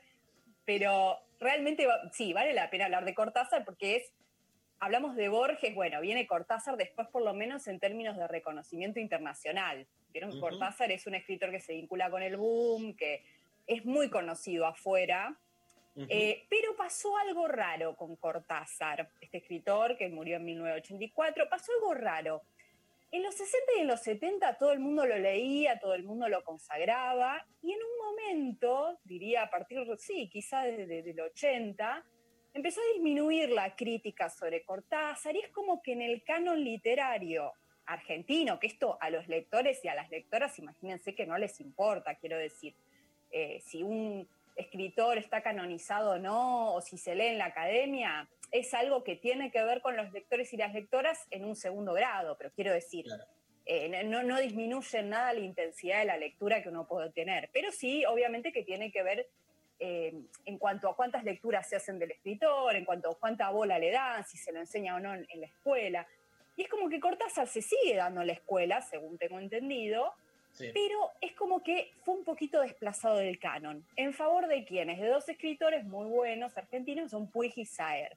Es como que hay toda una generación de lectores especializados que a Cortázar empezaron como a dejarlo un poco de lado, ¿no? Pero ¿por qué? Porque como yo siento como que lo acusan de, de, de algo como más simplista. ¿Sabes a quién me hace acordar? Al caso Hermann Hesse. Como que lo, lo, lo colocan como literatura más adolescente, más ingenua, Bueno, ¿no? Muy injusto. Claro. ¿no? Hay algo de eso, hay algo de vincularlo con una literatura de iniciación que uno después de alguna manera pasaría de ella. En realidad hay como dos hipótesis sobre por qué pasó esto. Una es esa, vincularlo con, bueno, es una lectura que uno lee cuando es adolescente, medio como los beatniks, vieron que uno los beatniks, la poesía Claro. beat, eh, cada uno, igual después me pueden decir cuál, es, cuál fue su lectura de iniciación. A vos te veo con cara de DGS, te veo cara de DGS o no. Cero, cero, Cortázar. Cero, no. Cortázar. Ah, Cor- Cortázar, Sí, Cortázar, sí, claro. sí. Hay muchos lectores que, que, porque eso también está asentado en una realidad, pero por supuesto eso no tiene que ver con su calidad literaria, ¿no? Pero también hay otra hipótesis que tiene que ver con, bueno, de tan consagrado, se escribió tanto sobre él que ya está, listo. Como que los nuevos lectores no encontraron mucho de qué decir. Y también es verdad, y acá cuando les hable un poquito de Rayuela lo vamos a ver, es una literatura que en algunas cosas quedó medio, no vieja, pero digamos, tiene un- una razón de ser el abandono. Y ahora vamos a ver por qué. Rayuela es la novela, supongo que cuando vos eh, lo leíste cuando eras adolescente era Rayuela. Sí, le entré por todos lados, por los cuentos. El primer cuento que leí fue La Noche Boca Arriba, que me rompió todo y me sigue Sí. rompiendo. O sea, yo soy de los que se enamoró, lo dejó y ahora a los 50 volví a tomarlo desde otro lugar. Este, Bien. pero entré, entré por los cuentos, después me metí de lleno a, a Rayuela y a un libro injustamente olvidado que se llama 62 Modelo para Armar, que Ah, es sí, un librazo que me, me- me lo comí entero, pero Rayuela me encantó. Este, y después los escritos políticos en, en los 80 también eran muy, me interesaban mucho. Pero sí, este, Rayuela es, es un antes y un después, ¿no? Claro, Rayuela fue una novela muy importante porque es una novela experimental, es una novela que en rigor no es una novela, él ha dicho que era una contranovela, porque justamente es una novela de vanguardia. Se publica en 1963 y ¿por qué sería una contranovela? Y porque trata, arruina o, o descarta o lleva al límite algunos de los elementos propios de las novelas. ¿Qué tienen las novelas? Y bueno, tienen personajes que tienen determinadas peripecias, hay una suerte de linealidad temporal, una relación causal, y las vanguardias lo que hacen justamente es intentar destruir todo esto, ¿no? Así como en la poesía se intentó destruir el ritmo, no se intentó, se logró destruir el ritmo y algunos eh, tópicos y metáforas muy cristalizados, bueno, en la novela se intenta romper todo esto. ¿Y cómo lo hace Cortázar? Bueno, planteando una suerte de rayuela, de libro rayuela. Eh, en el inicio aparece como una suerte de tablero de dirección en la que te dice, la voz autoral, digamos, te dice, mira, esto lo puedes leer de dos maneras. Puedes leerlo consecutivamente, del capítulo 1 al 56, o si no, puedes empezar por el 73 y después va yendo medio como eh, el de tu propia aventura, elige tu propia aventura, claro. pero en el elige con tu propia aventura había un sentido. Acá la idea es que si vos desarticulás, bueno, el sentido, en un sentido justamente lineal, unificable, se rompe totalmente y es algo que busca. Por eso es que Cortázar habla de la idea del lector cómplice, que acá viene en la primera metida de pata del querido Julio, que después se desdijo, pero a ese lector cómplice Cortázar lo llamó lector macho, en contraposición al lector hembra. El lector hembra sería justamente un lector pasivo, que, busca que le expliquen todo, que le den todo cerradito, y el lector cómplice o macho es el que justamente participa y construye el sentido con el autor.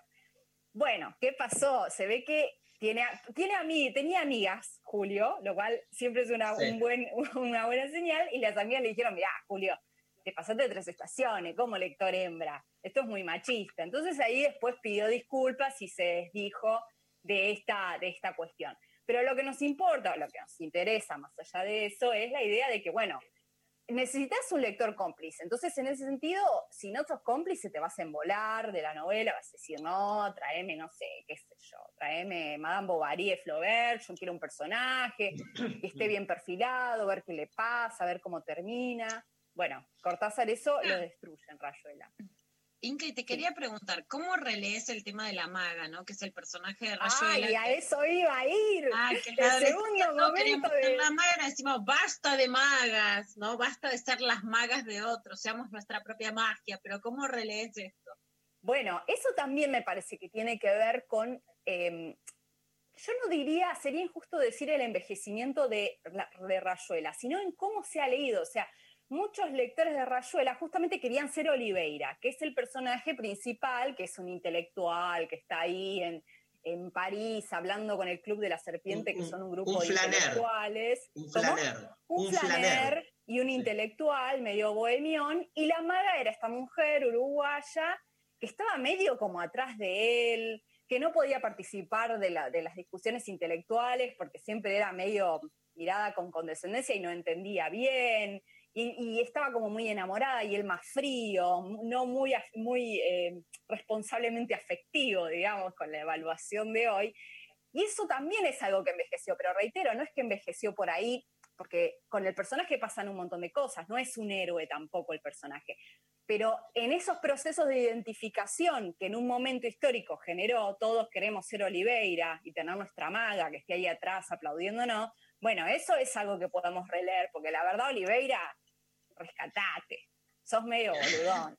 ¿no? O sea, eh, uno lee la novela y hay momentos en que lo querés matar, querés meterte, hacer algo muy cortasariano, que es meterte en la ficción y darle unas cachetadas, ¿viste? Dale, Es como, es como la- la- el estereotipo más caricaturesco del progre bohemio que cae en todos los lugares comunes de la progresía, que no nos olvidemos que la palabra progresía termina como eclesía, que en griego es iglesia, porque hay una iglesia progre, ¿viste? Con sus mandatos y sus dogmas, y Oliveira es este, uno de los emblemas, uno de los santos.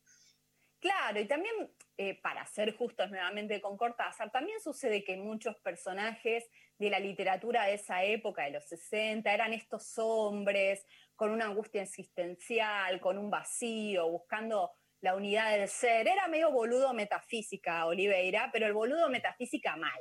Porque todos somos un poco boludos metafísica, que estamos buscando la unidad última del ser, pero él era esto, como la relación con la maga era una relación un poquito ¿no? Y, y complicada, y además la relación de ella, de la figura femenina, con eh, como amada, como objeto de deseo, pero además en su relación con el mundo intelectual, que está eh, configurado en este, este club de la se- serpiente que todos querríamos tener, porque todos querríamos Claro. tener un grupo en el que hablamos de literatura, arte, música. Pero claro, ella estaba ahí, viste, como medio. Y con el tema de, de- de ser madre también, me acuerdo, ¿no? Hay Sí, también estaba ahí cosa- Rocamadur y pasa, no sé si quiero, no sé si quieren que spoilee, pero bueno, tiene un, un bebé que se llama Rocamadur que termina de una manera bastante cruenta. Sí, Eh, Oliveira es muy cruel con esa situación, no quiere que el bebé viva con ellos, en fin, es como un poquito queda mal.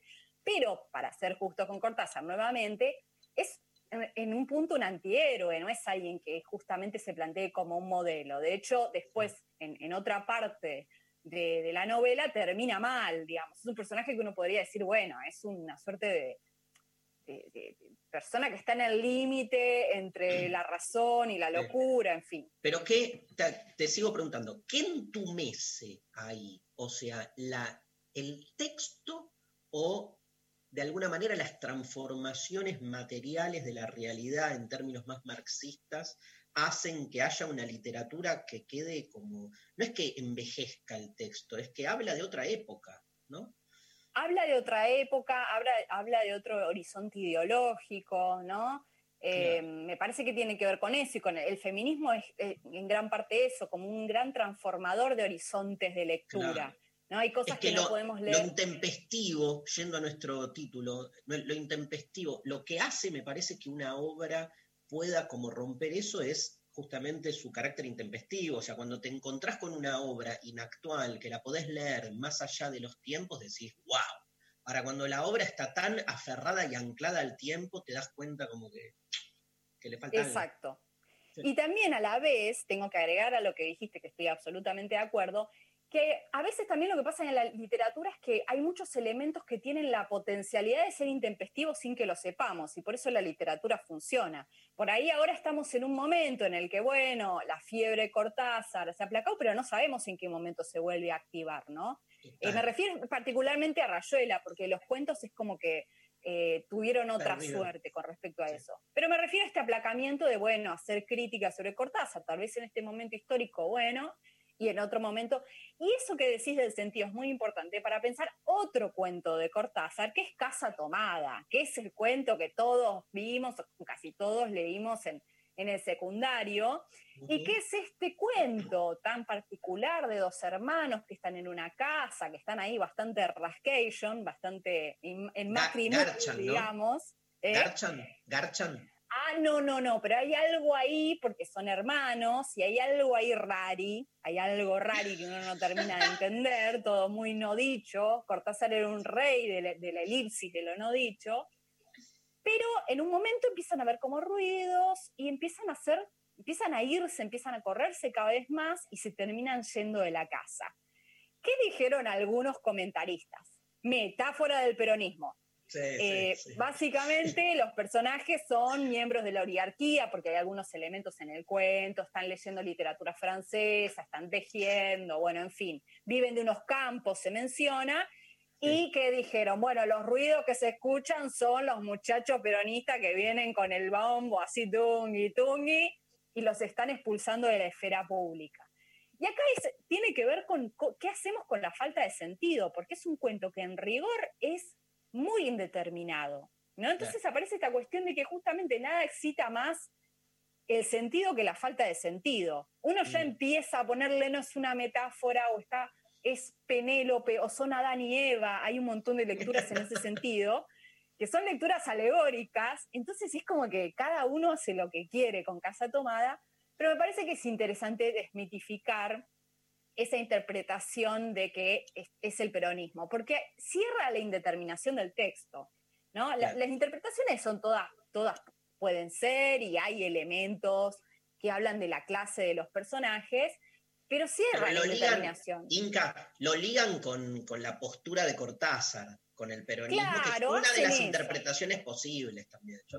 Exacto. Y entonces uno, a ver, ¿qué- ¿cuál, cuál es la- el beneficio de la idea derridiana, de tu héroe y de otros autores, de la idea de la muerte del autor? Y que justamente uno no, no va a buscar lo que el autor piensa o ha dicho para darle sentido a un texto. Entonces uno lee Cortázar, yo cuando lo daban en secundario, pasaba que los alumnos, claro, inventaban cualquier fruta, que eran eh, zombies, extraterrestres, que estaban invadiendo la casa. Pero de última eso tiene el mismo valor interpretativo que decir que es una metáfora del peronismo. A ver, como- título, título de la nota de hoy, eh, la Inca dijo que ser extraterrestre o zombie es una metáfora del peronismo. Viste que te hacen el recorte. ese. Quiere ser una metáfora. El peronismo zombie, va a decir yo. El peronismo zombie, sí, sí, sí. Que eh, se suma a tantas, a tantas, porque claro, además yo, yo entiendo lo de Casa Tomada, porque claro, el peronismo ha sido como un gran generador de mitologías, de relatos. Está la fiesta del monstruo de Borges, que es un cuento. Entonces entiendo que uno dice, bueno, esto mm, acá tiene tu fillo a que estos son miembros de la oligarquía y hay alguien que los espla- desplaza o alguna fuerza, porque en realidad no se dice qué, vamos a ponerle peronismo. Pero en realidad yo les diría que si vuelven, que vuelvan a leer el cuento, porque es cortito, uno puede hacerlo por ahí, incluso si, si con Rayuela no se animan, y si no lo han leído, porque la verdad que Casa Tomada se da bastante en el secundario, pero traten de mitificar esa eh, lectura, porque me consta que en el secundario muchas veces se da así, como, bueno, este cuento es una metáfora del peronismo, y eso Claro. creo que cierra mucho todo lo que uno puede decir, porque los, los alumnos pueden tirar cualquier fruta y reitero, eso tiene la misma, en términos científicos, CONICET, espacio pillado por CONICET, tiene el mismo valor que decir que es una alegoría del peronismo. Y acá quiero terminar con un cuento que vos mencionaste, que está en final de juego, que es La noche boca arriba, que te vuela la peluca, te vuela la peluca. Les cuento la solamente, voló, ¿eh? no quiero spoilear, pero les cuento simplemente así como unas líneas de lo que se trata. Es un personaje que, que se estrola en una moto, que acá me hace acordar al de Crónica, ¿se acuerdan? El que venía pisteando como Sí, un campeón. Yo siempre, sí. cuando a ese muchacho lo veía, decía, este es el del cuento de Cortázar, este termina como la noche boca arriba, porque no hay manera de que termine de otra manera. Entonces es hospitalizado y empieza a soñar eh, que es un, un indígena perseguido por aztecas en el marco de la Guerra Florida, que era justamente una suerte de ritual sacrificial de los aztecas ahí en el momento de la conquista, antes de la conquista, en la que perseguían a indígenas de otras tribus y lo terminaban sacrificando. Entonces él, claro, se despierta, después vuelve a soñar eso y es como que cada vez que sueña se acerca más al momento en que va a ser atrapado y uno empieza a sentir que, mm, ¿dónde está la realidad? ¿Dónde está el sueño? ¿Quién es él realmente? ¿Es el que se estroló con la moto? ¿Es el indígena perseguido? Hay como una cosa bastante de tensión y se los dejo ahí, no les voy a decir cuál es la resolución de eso, pero está muy bueno. La verdad que yo creo que ese cuento merece, eh, merece ser salvado. Número de la noche del olvido, literario. ¿Cuál- ¿Cuál es la etimología de la palabra estrolar? No tengo ni idea, pero me gusta mucho estrolar. Yo por ahí tengo unas palabras vintage que no sé de qué papelera de reciclaje mental la saco. Pero digo, porque está, está trolo ahí, ¿no? Estrole, estrolo o Claro, no. trole, puede ser estrolar porque el trolebús te la pones con Puede el ser. trolebús. Tal cual. Que la das en Ojo, la eh. trolebús. Ojo, puede Bueno, ser. Genia total, este, maravillosa tu columna. Te tenemos que preguntar, porque es la consigna del día, eh, ¿de quién gustás? No sé, gusto de mi tesis en este momento. Gusto de mi tesis y gusto de la idea de que se está por terminar y que la voy a empujar así como ve, ve, lejos de mí. Pero acá, circula mucho Santi Cafiero, por ejemplo. Ah, no, no es mi gusto, Santija. No sé, o sea, participo porque me da mucha gracia el, el fervor libidinal que genera, pero no sé si tan Yo a vos te veo, te veo más como gustando de Alberto directamente, como yendo así Ah, al no rey. sé, no sé, me parece que, mm, no sé, no, no. Kicillof es como un chiste que, me, que, que siempre repito, Kicillof Sí. es un chiste, pero bueno. eh, Ah, creíamos que, era ver- creíamos que era verdad, no sabíamos que era un No, es un chiste. Además es un señor que está casado con una colega, que además la colega, la, colega, por- no vamos a ser respetuosos con la primera dama provincial, pero la verdad que está mejor que él, diría. Está mejor que él, claramente. mejor que él. Yo banco, banco esa teoría, banco esa teoría. Sí. Amo, amo los códigos, amo los códigos. Gracias, Inca, un placer Gracias enorme. a ustedes. Bueno, nos vamos, escuchamos una cancioncita, ¿te parece, Pablo? Este, nos metemos, espera que me per- perdí la lista acá. Nos metemos con este, Edu Smith, el grosso de Edu Smith, que nos manda comida. Está cocinando. Nos Me manda comida. de música, pero no puedo porque no canto, Edu, pero tus nillas la rompen, tus pretzels son una obra de arte. Edu Smith con su proyecto de, porque claro, de música no vive el ser humano, entonces este, Edu Smith puso Schlepper, que es este, delivery de comida judía, así que, este, y nos manda todo el tiempo comida a la Pecker y a mí. Este, nos vamos escuchando la mitad, Edu Smith, y volvemos para el final de lo intempestivo.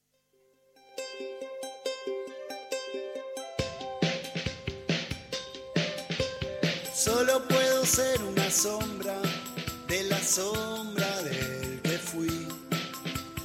Cuando me apagaron el fuego, cuando desaparecí.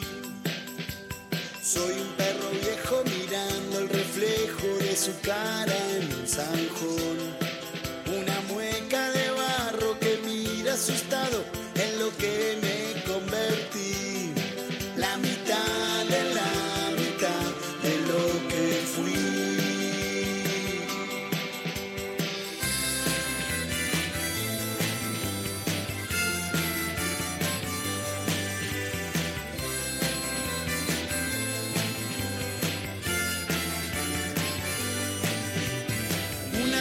fuera de foco, una lágrima en el mar, una copia pixelada, la mitad de la mitad, un paraguas doblado que la lluvia dejó como un pez en la arena secándose al sol, un fantasma en el aire, una gota en el mar, una sombra y nada más,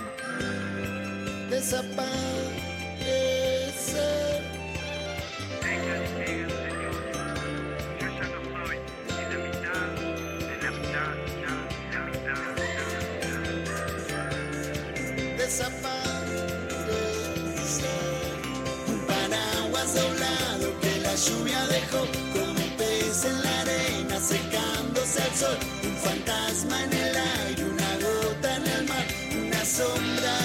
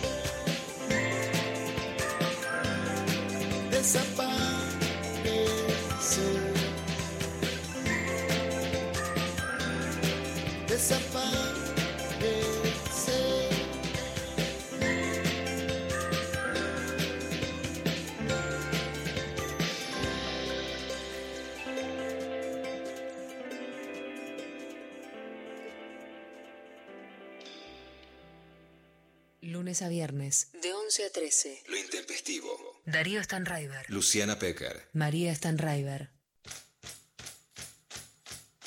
Llegó un mensaje que dice, a mí me vuelve loca Pablo González, aunque me ignore, me encanta esa seriedad. ¿Y por qué? ¿A quién ignoras, Pablo? Tenés eh, un admirador. No sos, no sos de esos que clava el visto, ¿no? Está casado, hace asado, duerme siesta con su perra. Pablo, ¿tiene, ¿cómo le decís a tu esposa que me gusta la, la gerente de relaciones públicas? ¿Cómo le decís? La manager. Manager, mi manager. manager. Me gustó este tópico. Eh, otro mensaje en Twitter que dice, qué estafa, hoy era la C de Clooney. Por George Clooney. Ay, qué lindo. Era la sede de Clooney, pero la Inca, ¿viste? Cortázar. Inca, hacete masiva, no solo popular, masiva. que no es lo mismo. Eh, acá, bueno, lo que mm, dice Labronsky, Oliveira sería hoy una estrella del sector Twitter intelectual encriptado y a la maga le haríamos la gran intervención feminista, amiga, date cuenta. Buenísimo. Eh, acá eh, Gustavo por Twitter dice, en 1983 mi profesora de castellano de segundo año en el Caruse hizo que me enamorara de ella y de Cortázar. A ver, hay un audio para María, me dicen acá. A ver. Che, yo trayendo el concepto de sectiame y, y esto de los que te gustan y cómo comunicarse en la cuarentena, yo ya le likeé las stories a Darío, obvio, y a María, que es divina y me encanta. Eh, así que nada, lo hago público. María, te invito a conocernos, a tomar algo, lo que quieras. Eh, cuarentena. No, no, no. Dijimos quién nos gusta, no hacer proposiciones. No, no, no, no, no pasemos de la raya. Sí, pero- Con María primero pasan por mí. Yo no sé, Darío, qué está haciendo, pero acá la mami protectora, primero pasan por mí. Estamos diciendo que nos gusta, relajado, cachondeando. No es, che, te invito a tomar algo. Un poquito, pará, más respeto. Igual, o sea, eh, Increíble, la Pecker diciendo. Primero pasen por mí. O sea, es una cosa. No, no, está bien, está bien. Digo que justo eh, es una propuesta en la mitad de, un- de una cuarentena que, que no, se, no se estaría como pudiendo dar la posibilidad. Pero Así puede que no ser- voy a responder nada que no sea, que no es legal Puede ser un. un Todo legal, todo legal. tipo a tomar algo. a tomar algo. Puede ser un- eh, a tomar algo por, Por Zoom. por Zoom, claro. Eh, bueno, se puede ver. Sumiame algo, loco. Sumiame esta. Eh, Sumiame esta, no, no. bueno. ¿Hay otro audio?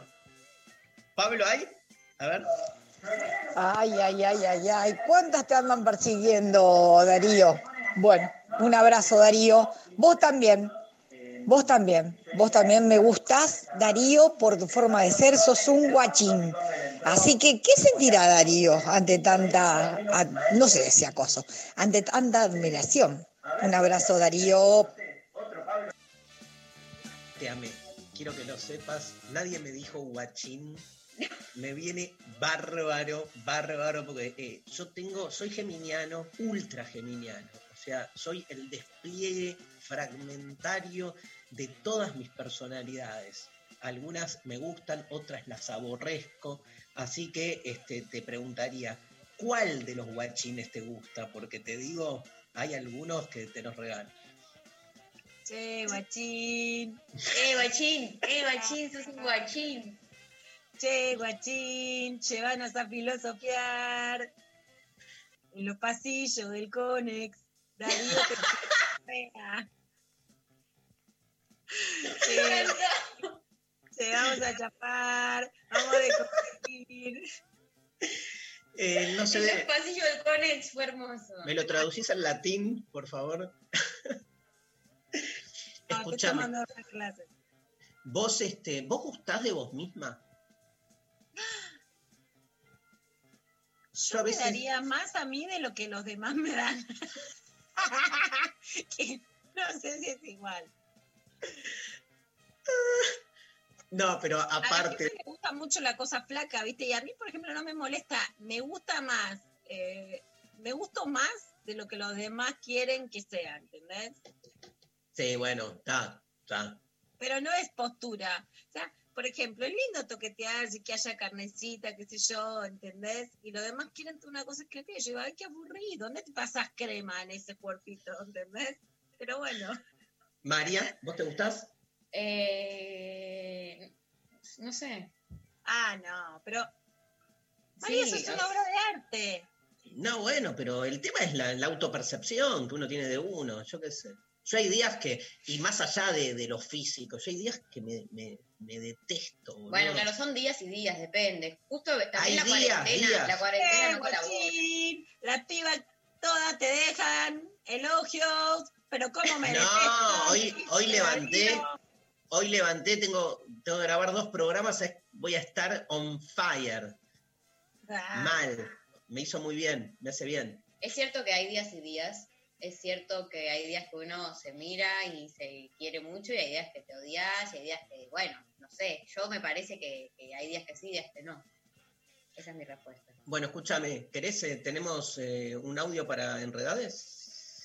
Hay un audio para enredades para que eh, cerremos el programa de hoy, escuchando un poco un intercambio que sucedió ayer, que se hizo trending topic Cristina Pérez de nuevo. Eh, ya esto es bastante usual, vieron que está pasando mucho, que hay algún intercambio en la televisión y es trending topic eh, como el día de ayer, Cristina Pérez, por un cruce, un intercambio que tuvo con eh, Ginés eh, García mientras que hablaban después del anuncio de la vacuna el día de ayer. Vamos a escuchar eh, la partecita donde charlaron picantemente.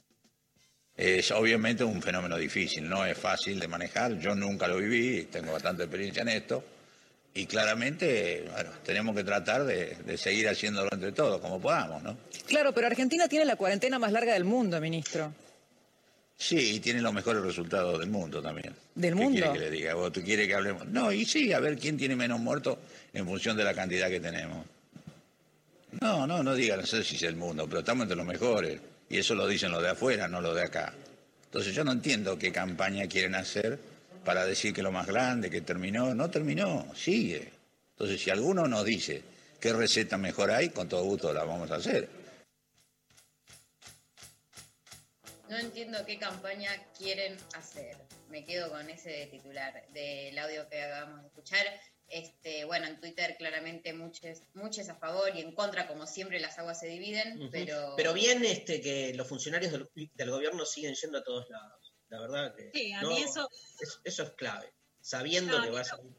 claramente me gusta. Sí, eh, a ver, ahora para dar una noticia, el presidente está reunido ahora con el comité de expertos que son Mierta Rose, Gustavo Loparda, Javier Farina, Pedro Can, Santiago Levín, Alicia Stolkiner y Juan Piovani. La noticia de ayer levanta. Eh, claramente sí, la verdad que hay un sesgo en los medios de comunicación eh, en relación a la cuarentena y a la pandemia que para mí no era esperable en, en- en función de un, de un fenómeno tan fuerte que puede costar tantas vidas, ¿no? El lugar común del noticiero es que le impacta la vida, ¿no? Yo lloré a principio de año cuando López Rossetti lloró diciendo cómo va a pasar la Navidad, ¿no? Ese lugar común vos decís, sos boba, que llorás, y me conmoví. Ahora, que la televisión no vea que hay 102 mil muertos en Brasil y no diga, puede tener millones de críticas, pero no diga que hay algo que evitó una cantidad de muertas muy eh, plasmables, se va de la lógica de la televisión, ¿no? Eh, bueno, nos vamos. Dice en Twitter, Fran, se sabe que a la Inca le gusta Juan Gra. Puso. Bueno. decir, no digo que a la Inca le guste, a lo mejor a muchos le puede Eso, gustar. eso dijo alguien en Twitter. Tiene sus. Tiene su, su levante. Tiene, tiene, tiene su, Sí. su levante. re. Este, bueno, eh, Lula, mañana no te vemos. No, Luciano. Y el lunes tampoco, porque el lunes es feriado, señoras, señores, feriado, así que 17 de agosto. Luciana Pecker, nos vemos recién el martes. Nos vemos el martes. Cualquier cosa te canto, la cumbia de Darío. Después, mira, voy a dejar este desafío para la semana que viene. A ver si las guachinas que nos escuchan pueden seguir con esta cumbia Darío y se la seguimos el martes. Y a las que quieran, los que quieran, las que quieran, los voy a invitar a hacerse el filtro de Sexteame en Instagram. Así las seguimos arengando, que podemos trabajar y nos pueden gustar todos los que queramos. ¿Cuándo es la presentación de tu libro? El 18 de agosto con Ángela Torres. Que- ¡Epa! que contó cosas que te lee y que estudia. Dice, lo estudio a Darío. Mira, Así que estoy arengando ahí para que después podamos charlar con ella Dale. el 18 de agosto a las 18. Y después vos sabés que estar con vos, siempre quiero con vos. obvio que vamos a hacer algo, pero de acá a la China. Pero escúchame, el martes 18, o sea que el día que nos volvemos a ver acá en la radio, ese día es la presentación, así que seguramente vamos a sortear otro libro. Vamos a estar a dedicarle el programa entero a la presentación de uno de los libros fundamentales del año, ¿sí? que es el libro de Luciana Pecker, Sextiame. Gracias, Lula. Mañana mm, viernes tenemos lo intempestivo con, bueno, yo gusto de Martín Rechimusi. Ah, ahí va. Sí, sí, me encanta, me hace bien, me, me, me, me voy para arriba con él.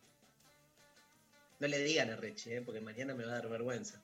No, olvídate. Mañana recorten, por favor, estos segunditos, producción. Empezamos el programa con esto. Por fin, gracias. Gracias al equipo, este, Pablo González, Lali Rombolá, eh, Sofi Cornell. Hoy estuvo este, operando técnicamente el chino, el chino. Gracias, chino grosso. Gracias por estar ahí. Nos vamos escuchando Siuxi and the Bunches, Cities in Dust, lo intempestivo en la National Rock.